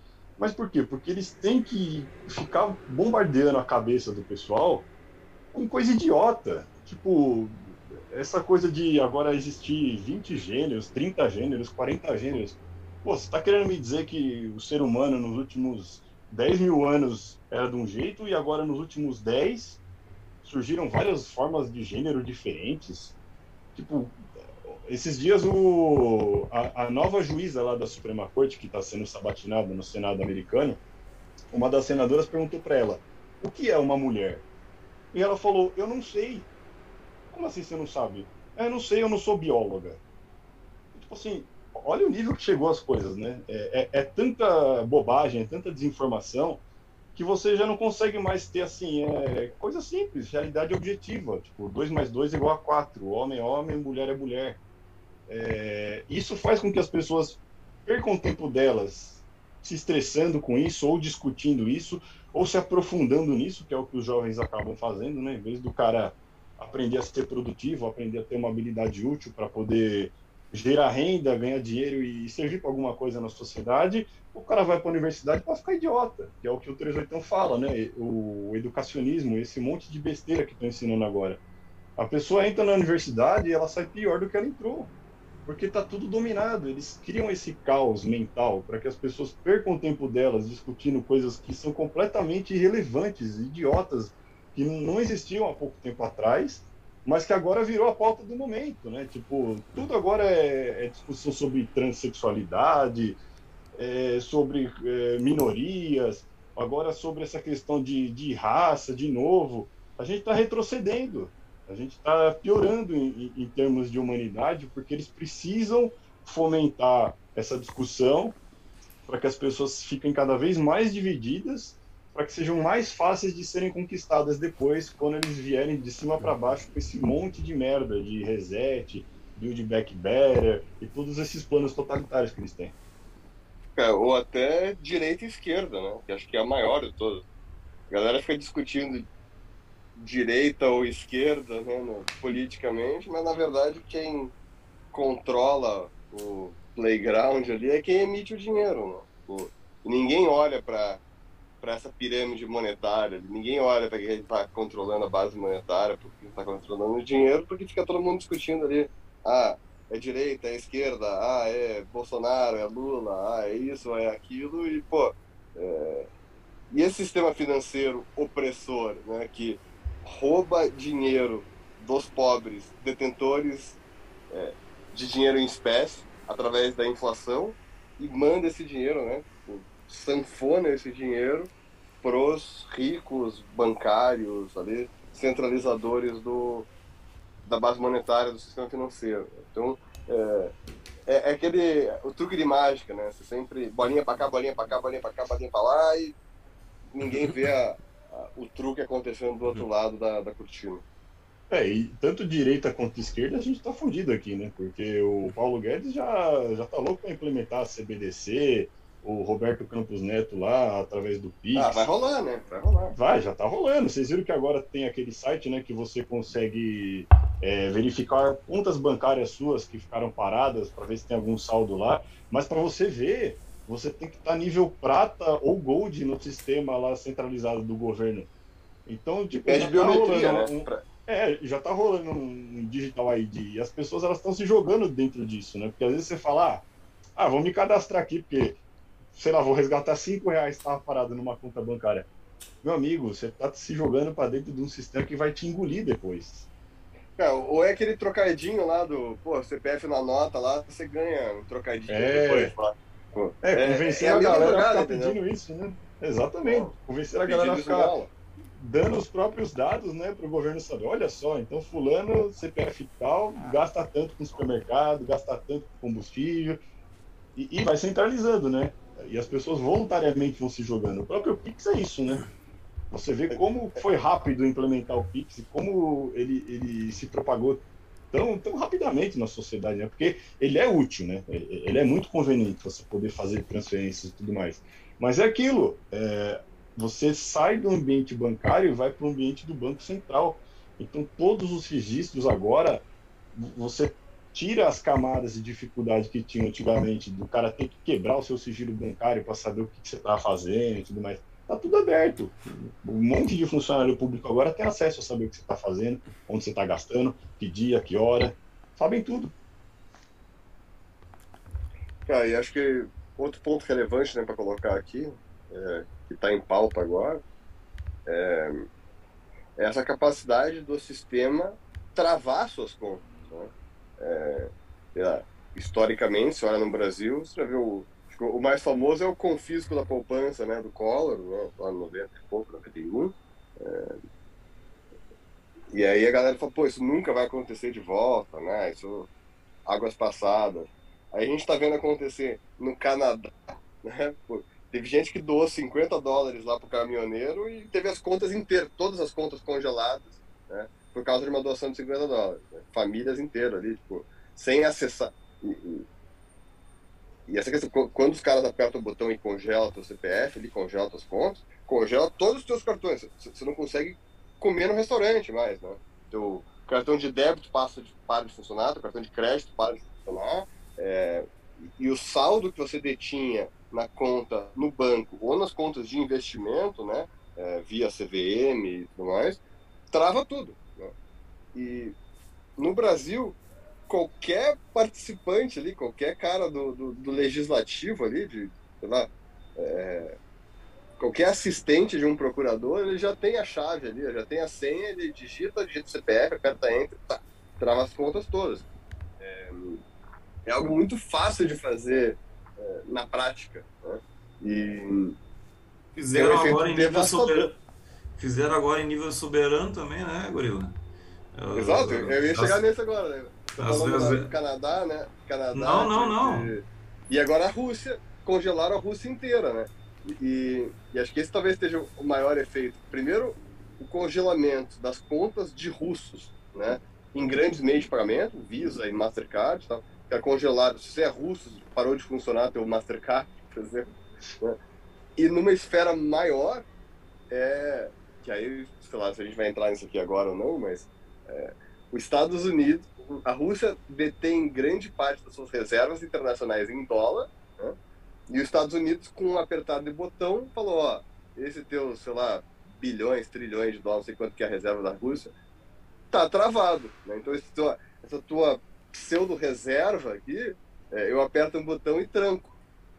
E, então, esse tipo de, de, de situação, né? Acho que em todas as esferas, né? desde a pessoa física ali que tem as contas bloqueadas por uma pensão alimentícia, por exemplo, até um nível é, estatal, né, do, um país ter as reservas internacionais congeladas por causa de política, é, mostra realmente a importância de ter um dinheiro inconfiscável. Né? Acho que mais do que nunca fica evidente a importância de um dinheiro inconfiscável. Então, é, é esse tipo de movimentação acaba acelerando um pouco a hiperbitcoinização, né? na minha visão, né? Mas eu sempre sou otimista com relação ao Bitcoin. Não, com, com certeza. Cara, essa questão das reservas soberanas da Rússia, acho que a Rússia tem 600, 700 bilhões de dólares né, em reservas. O Brasil, a última vez que eu tinha visto, uns anos atrás, era em torno de 300 bi, tá?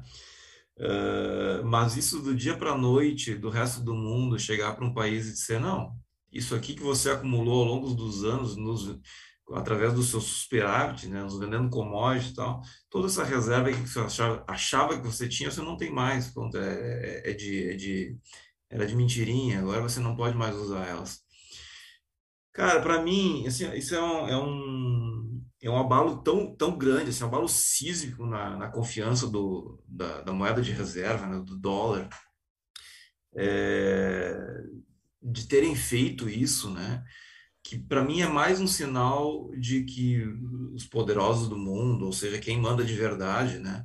Não, não os, os, os, os, os políticos eleitos aí, que são meras marionetes de quem, de quem tem o poder de verdadeiro, né? É, isso para mim é mais um sinal de que quem, quem manda de verdade quer o colapso do sistema, quer ver a coisa pegar fogo, quer que o, o dólar imploda realmente. Tá? É, porque ninguém em, em sã consciência faria uma coisa dessas. Tá? Qual é, se, se, se é possível cancelar as reservas de um, de um país soberano, tá? o que dirá do indivíduo, né? o que dirá do, do, do brasileirinho aqui que tem alguns reais na conta bancária.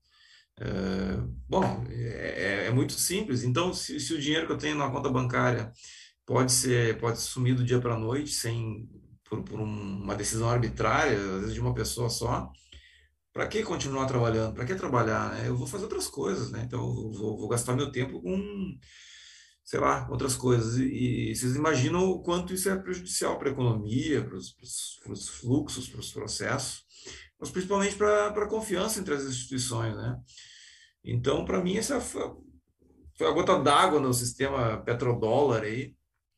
E Cara, sinceramente, não sei como o Bitcoin não, não tá valendo mais. não, o Bitcoin é, medido em, em, em, moeda fiduciária aí não, não, não ter explodido, né? Tem algumas coisas aí por trás que a gente não, não entende direito.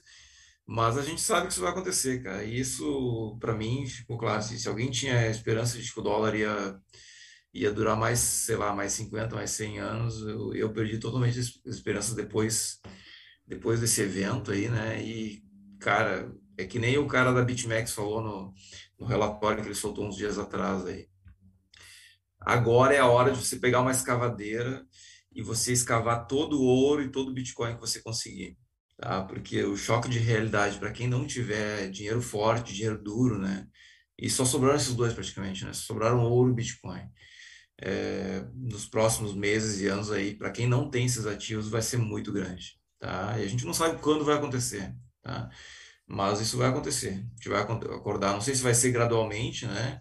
O preço do Bitcoin subindo assim gradualmente, ou se a gente vai acordar um belo dia com um gap enorme no preço do Bitcoin, Bitcoin, sei lá, valendo milhões, tá? É isso. O engraçado também é que esse duplo pensar, né, das narrativas, porque a gente teve aí, durante dois anos, uma ditadura chinesa fudendo a nossa vida, do mundo inteiro, e ninguém podia falar um A, porque senão seria xenofobia, você não pode acusar os caras de terem liberado uma arma biológica e tudo mais. Só que do dia para a noite, agora, é, você pode falar mal dos russos, né? De todos os russos. Inclusive, o, o Instagram e o Facebook, eles alteraram os termos de serviço para que temporariamente as pessoas possam falar mal da Rússia, mas não só do país. Você pode falar mal, tipo, generalizar, falar que é tudo um bando de FDP, pode falar o que você quiser. Então, assim, é, é, é muito engraçado como as massas são direcionadas, né, para ah, aqui pode falar, tá bom? Então fala. Ah, não, aqui não pode não. Então, aqui vocês têm que ficar quietinho e né, deixa quieto, porque a China é muito importante para a economia mundial, a gente não pode falar mal deles. Mas a Rússia é peixe pequeno, estão fazendo ali a guerra e tal. Então pode falar à vontade, pode xingar, pode cancelar o Netflix dos caras, Disney Plus, cartão de crédito. Quer dizer, o povo russo que mora numa ditadura, que a maioria deles provavelmente não, não quer saber de guerra, não tem nada a ver com isso, está sendo esmagado, totalmente esmagado pelo sistema financeiro, pela mídia, tudo mais. Mas enquanto isso, Putin que é realmente o, o causador aí da guerra tudo mais, ele continua vendendo petróleo e gás lá para a Europa e está enchendo o rabo de dinheiro, né? Então você acha, alguém realmente acha que ele está realmente se importando muito com o povo russo ali, se, com a moeda deles desvalorizando, com eles não tendo mais acesso a, a cartão, a, a, poder ir no McDonald's, a poder assistir alguma coisa? O cara não está nem aí. E aí começou esse ataque agora ao povo russo, de, de, todos os lados, né? As empresas, tudo mais, todo mundo atacando os caras. Mas esse é um ataque do bem, não tem problema nenhum. Agora, se você falar um A sobre a ditadura chinesa ter soltado um vírus letal no mundo, ah, meu amigo, aí não pode. Aí provavelmente você vai até tomar um ban aqui na rede social. É que racismo pode se for contra a raça que eu não gosto. É foda. Ô, galera, Deixa eu passar pro, pro próximo ponto aqui, que senão a gente fica até amanhã. Mas, é, tipo, a gente conversou bastante do que foi acontecendo, principalmente nos últimos dois anos e também desde a construção do Fórum Econômico Mundial. A gente até tocou um momento ou outro no que vai acontecer agora olhando para frente. Mas vamos aprofundar mais isso. O que que. Não sei, por exemplo, muito se fala sobre a cyberpandemia. O que, que vai ser isso? Quais são os resultados esperados? A questão. Daí entrar na questão dos CBDCs também, na questão do controle da internet via identidade quando você precisa se logar. Daí também tem a questão que a gente falou bem por cima sobre o clima e a histeria do clima e que tem que se forma, forjar uma geração inteira que esteja anestesiada. E o que isso vai significar no futuro? É, eu sempre olhei isso, sinceramente, antes de se conhecer o conceito de metaverso, de uma questão que lockdown climático mais metaverso é uma coisa que faz muito sentido entender que vai acontecer no futuro, assim. Tipo, ah, você quer ir viajar para o museu? Não, não precisa. É, põe o VR e vê o museu aqui da sua casa mesmo. Não tem por que você gastar o crédito de carbono. Você que é pobre, você que não é da casta escolhida, você não precisa viajar. Você pode ficar em casa. A viagem é um negócio só para as elites mesmo, só para a casta especial, que acho que todo mundo aqui falou sobre essas castas e como realmente o mundo é estratificado quando você para para analisar. Mas então eu queria perguntar isso para vocês: quais são os próximos passos de todo todo esse contexto que está acontecendo no mundo e também como vocês estão se preparando? Se a gente realmente está para entrar na fase hiperinflacionária, na fase do ciclo mais República de Weimar, como vocês estão se preparando para isso? Beleza, comprar Bitcoin, ter dinheiro duro, dinheiro sólido é um caminho. Mas aí, sei lá, pensando em sítio autossustentável ou teoria das bandeiras, sabe? Como vocês estão olhando para essa.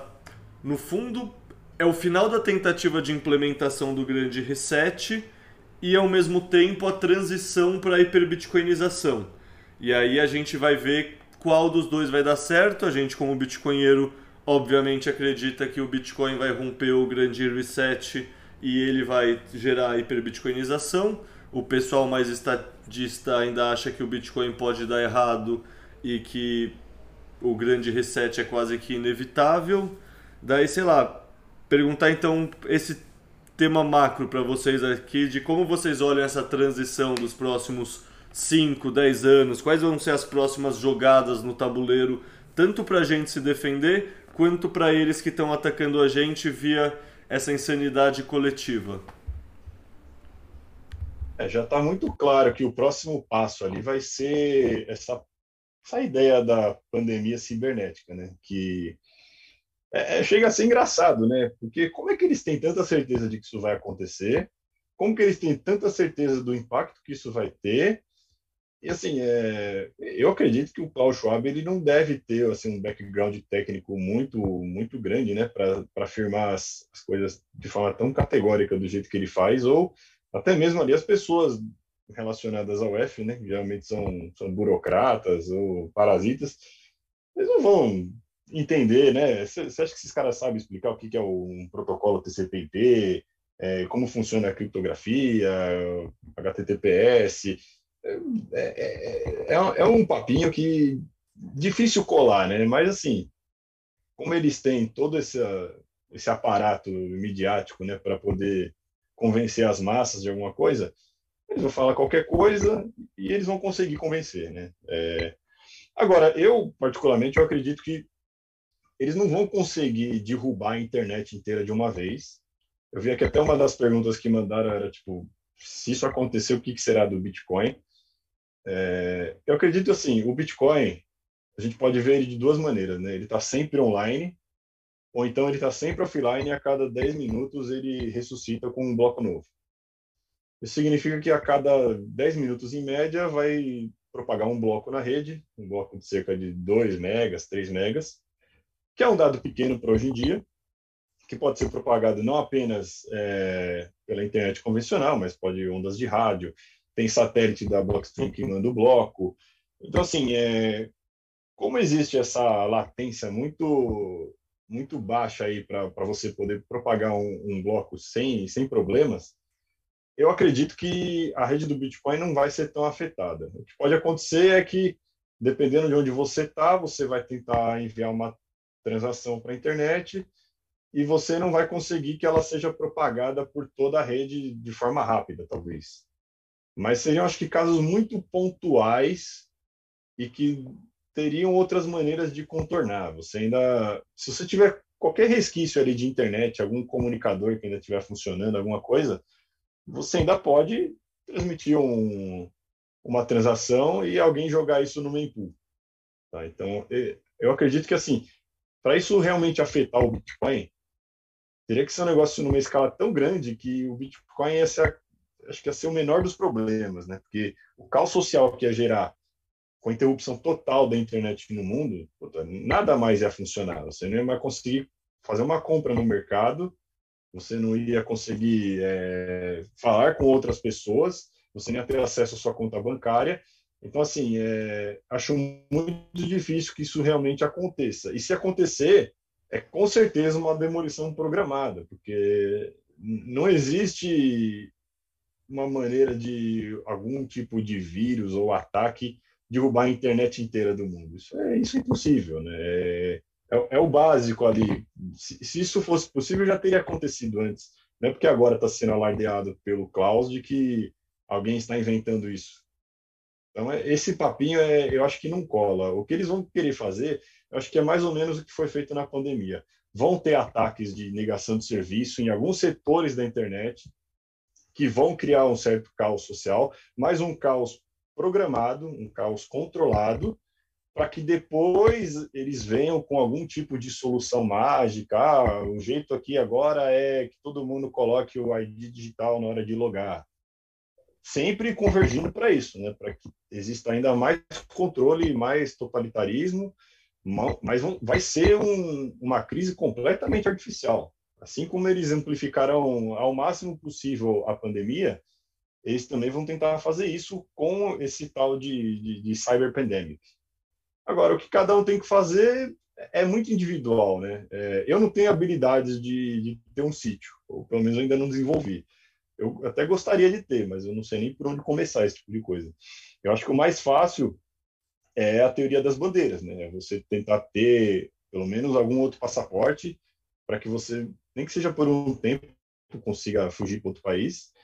O que também é um negócio que as, as, pessoas têm que tomar cuidado. Até aquele perfil, o Nomad Capitalist, lá no Twitter, que é um cara que fala muito disso, é, ele está fazendo vários vídeos falando que assim a janela de oportunidade para as pessoas conseguirem uma válvula de escape, né, um outro passaporte, ela está diminuindo, porque um dos focos do, do, do Fórum Econômico Mundial é, e dessa elite é você não ter escapatória, né? Porque se as pessoas tiverem essa mobilidade de poder ainda fugir de algum lugar que tenha que, que esteja implementando a agenda de forma rápida, é, vai ser um problema para eles. Eles não querem que as pessoas fujam, porque senão, né, como que eles vão controlar? Inclusive, isso foi o, uma das coisas que, que eles tentaram fazer no Canadá, né, que você não pode nem sair do país se você não tiver vacinado. São essas pequenas coisas que eles vão implementando para que a liberdade de você ter uma opcionalidade fique cada vez menor, né?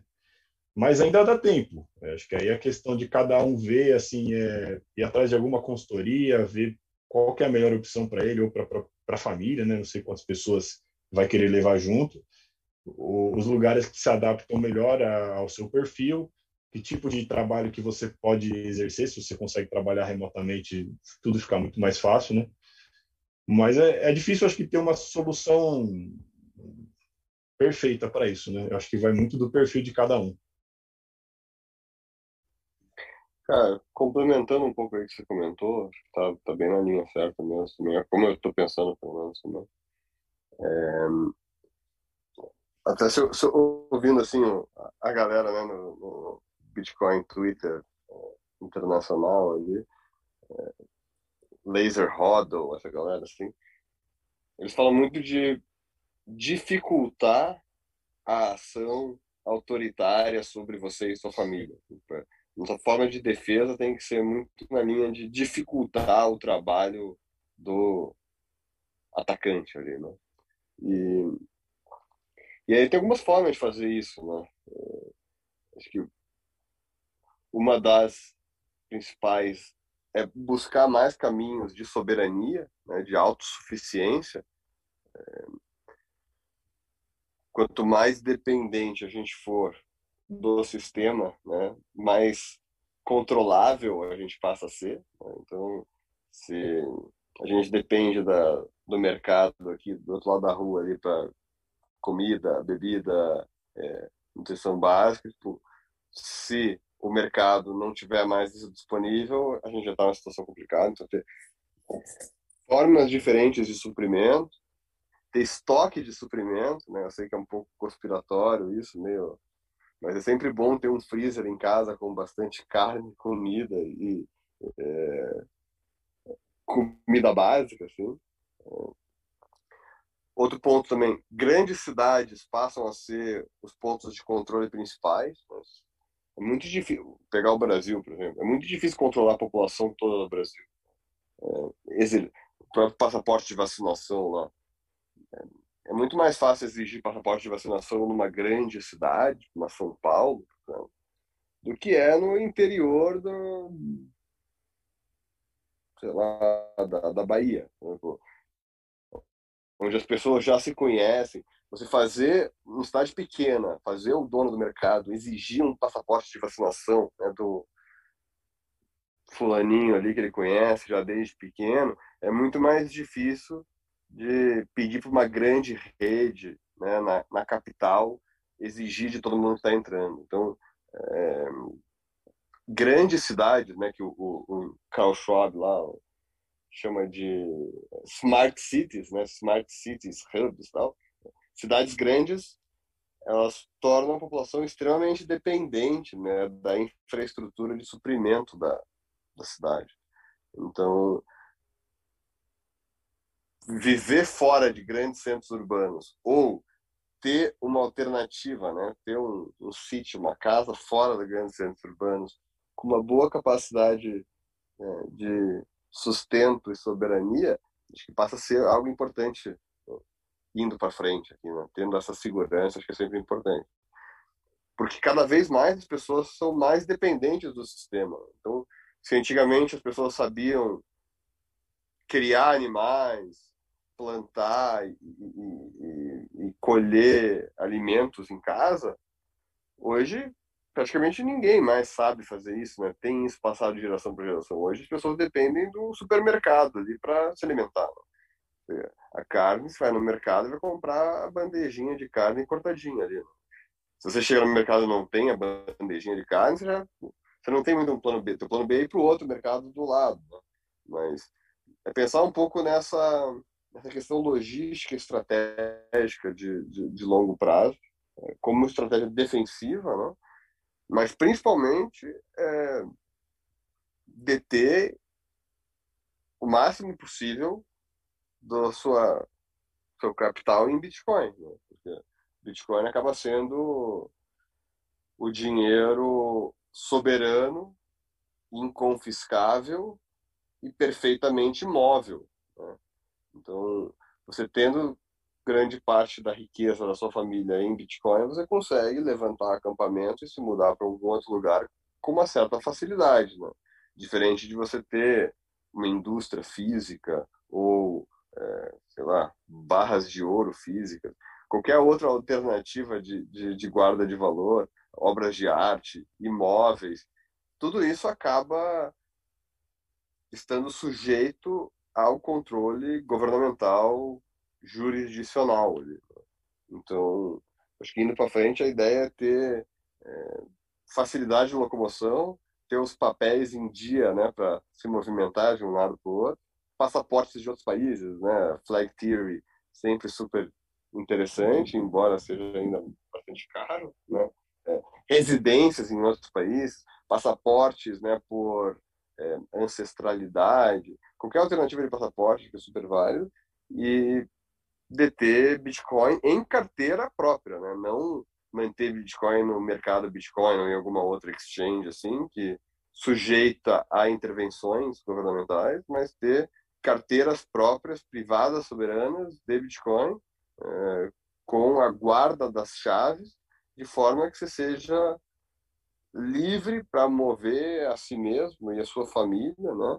É, ter essa facilidade de locomoção. Acho que isso, indo para frente, é, é, super importante e chave né, de, de, de desenhar atualmente. Assim. Beleza, pessoal. Eu vou falar o que eu penso aqui sobre esse ponto do, que o Leta levantou e depois eu me despeço, tá? Tenho que sair, já estão bem adiantado da hora.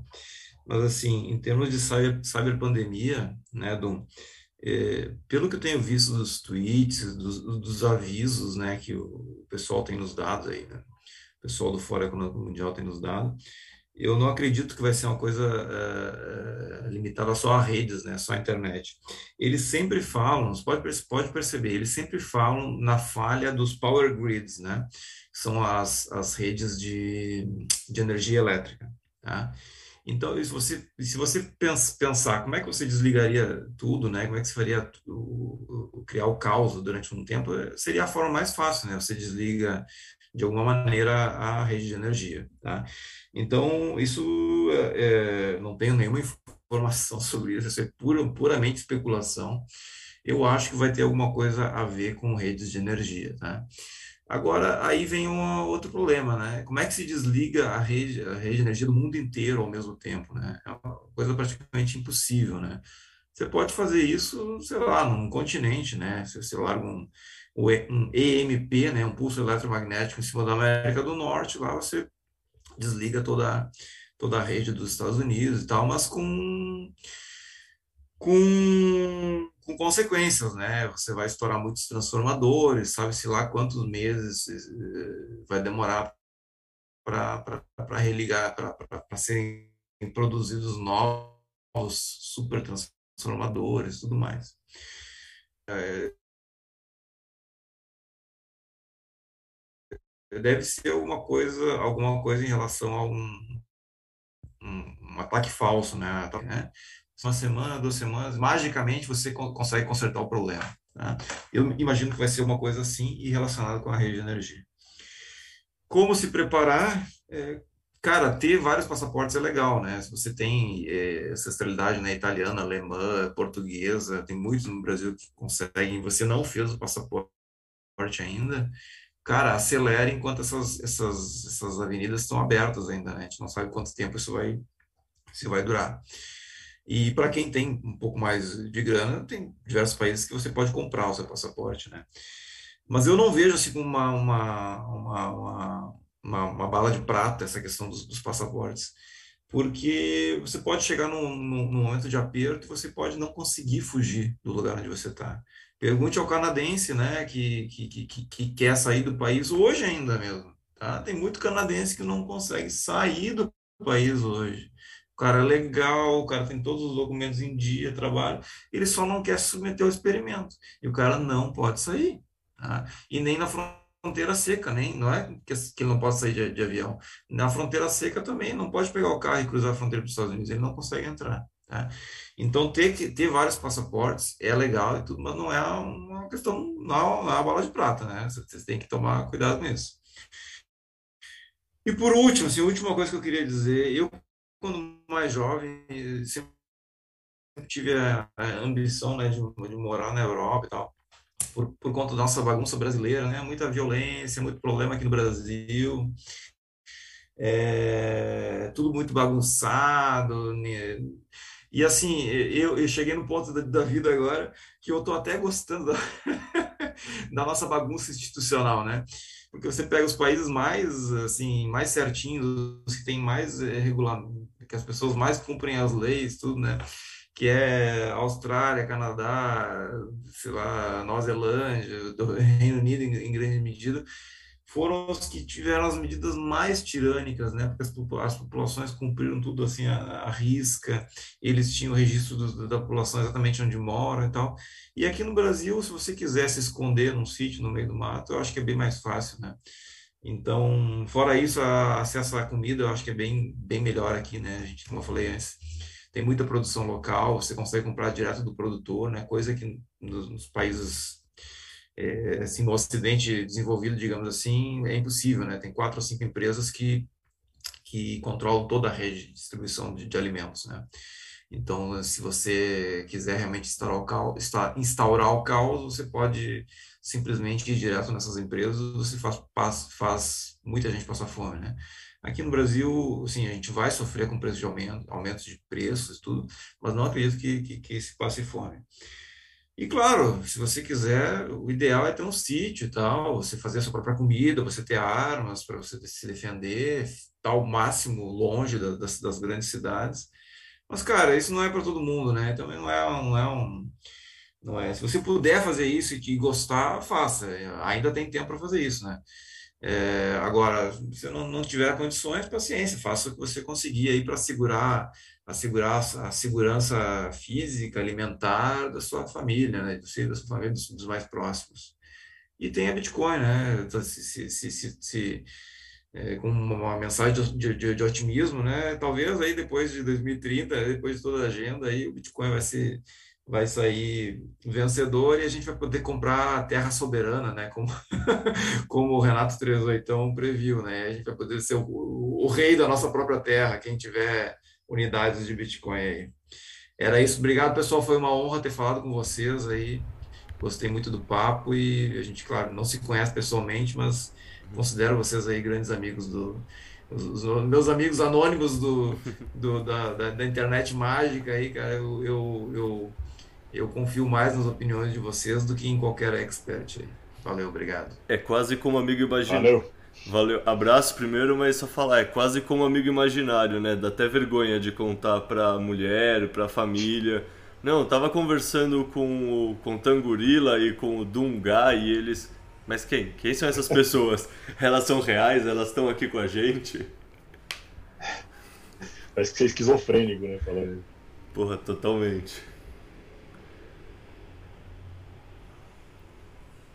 Bom, você também falou que você ia ter que sair daqui a pouco, né, Dum? Então vamos encaminhando para uns finalmente. Sei lá, se vocês quiserem deixar alguma mensagem, algum tema que vocês acham que a gente não falou, não cobriu, que vocês acham que enriquece, sei lá, a palavra é de vocês, tanto do Doom quanto do Contangorila.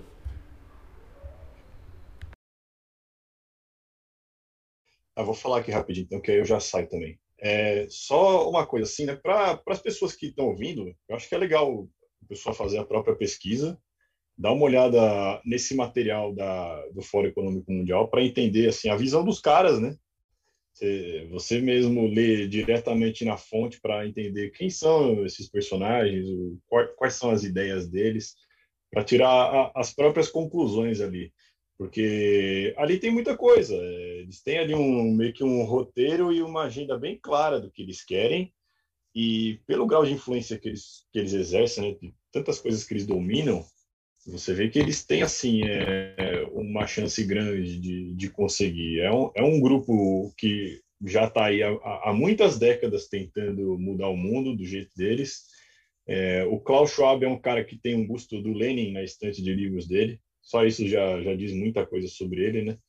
E quando você vê vídeos dele falando de, de transhumanismo, de, dessa coisa de controle total da inteligência artificial, assim, cara, o Klaus é um cara que, se ele aparecer com dois chifres, cuspindo fogo, com a língua de cobra, ninguém vai estranhar. Tipo, ele, ele é o capeta na Terra mesmo. Quando você lê assim, fala, meu Deus, ele é o vilão perfeito, assim, do James Bond, de, de histórias em quadrinhos, assim, e ele tá no mundo, e as pessoas parecem estão cegas, né? Até porque a influência dele é tão grande que dificilmente algum grupo de mídia vai falar mal do cara, sendo que boa parte das pessoas que estão ali a, em cargos importantes estão, estão sob influência do, do Fórum Econômico Mundial, mas é legal a pessoa fazer a própria pesquisa e entender bem quem, quem são essas pessoas, quais são as visões, porque existe um roteiro e sabendo esse roteiro, né, você tem uma arma para você se preparar. E só assim, de conclusão, o que eu imagino é que a quarta revolução industrial a verdadeira quarta revolução industrial aconteceu quando surgiu o Bitcoin. Porque é ali que o mundo mudou de forma definitiva, é, de indivíduos tomando decisões por conta própria, é, uma revolução, uma nova forma de, de poder armazenar energia, de poder armazenar é, recursos, sem fronteiras físicas, é, sem limites, e é a nossa arma principal hoje. É, lógico que a gente ainda tem problemas né, de locomoção física, direitos de propriedade, ou, outras áreas que vão ser influenciadas por essa turma aí, mas o, o grande obstáculo para eles foi o surgimento do Bitcoin, porque sem ele, o que, que, a, gente, o que, que a gente conseguiria fazer? A gente não, não ia ter formas de armazenar o, o nosso tempo, o, o nosso trabalho em alguma forma de, de, moeda ou alguma forma de recurso que realmente fosse finito, que realmente não, não pudesse ser manipulado, a gente estaria muito mais vulnerável ao plano desse pessoal. Então é isso, é, tentem estudar também por conta própria e entender bem quem são esses caras, porque isso vai dar uma vantagem, vai fazer você conseguir enxergar o mundo de uma maneira mais clara, entender é, toda essa guerra de narrativas, entender o que eles estão tentando fazer com a molecada dentro da sala de aula, é, entender todo, todo essa, esse papo sobre LGBT, ou briga de raças, ou é, destruição da família, que você vê diariamente em todos os veículos de mídia, como se fossem coisas super normais. É, tá tudo ali, tá tudo muito bem explicado ali. É só a pessoa ser mais atenta. É isso. Só agradecer aí também, que eu já preciso sair. Obrigado aí, Leita, pela oportunidade de participar aqui de novo do, do podcast. Sempre uma honra e sempre uma experiência muito boa. E é isso aí, pessoal. Só agradecer. Abraço. Alô. Eu acho que só aumentar para finalizar aí, na mesma linha. Thanks God, thank God for Bitcoin, né? Pô, pô. Graças a Deus a gente tem o Bitcoin. Acaba sendo a, a nossa a válvula de escape aqui, né? Acho que todos nós, posso falar por mim aqui, eu particularmente estaria bem mais desesperado se não tivesse a segurança que o Bitcoin traz. É, o mundo inteiro está ficando cada vez mais maluco. Né? E ter a segurança de um dinheiro inconfiscável e que não pode ser inflacionado é, é uma segurança muito forte, né? que acaba transmitindo uh, a gente como pessoa e como uh, família também, né? Além das pessoas que a gente vai encontrando e conhecendo no caminho. Acho que os bitcoiners que a gente vai conhecendo acabam sendo pessoas sempre muito surpreendentes, muito interessantes, é, que nos abrem a cabeça para muita coisa. Acho que dificilmente perceberia bem essa, essa questão toda né, do, do, do dinheiro, do, da comida, né, da, da, da farmácia, da, da, todas essas frentes globalistas, acho que eu não, eu não conseguiria ver com tanta clareza se eu não tivesse antes entendido Bitcoin. Então, igual, sou muito grato pelo, pelo Bitcoin, pelo Satoshi, né, que nos trouxe isso, e por todos os Bitcoiners né, no, no Brasil e no mundo que perpetuam essa, essa missão. Assim. Então, obrigado pelo convite para participar do podcast. Espero que a gente tenha contribuído um pouco com, com a nossa visão aí, sei lá, a forma que a gente encara as coisas. E vamos aí em frente aí, que tem bastante coisa pela frente. Falou, meu querido, aquele abraço.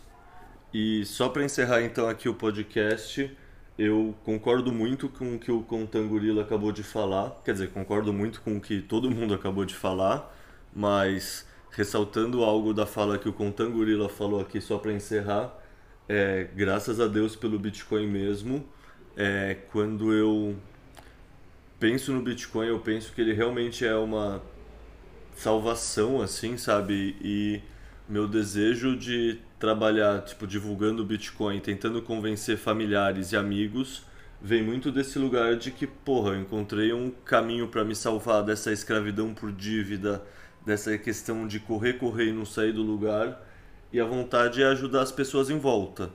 Então, não sei, é muito louco que eu conheço muitos bitcoinheiros e imagino que vocês que estão escutando, vários, têm esse pensamento também.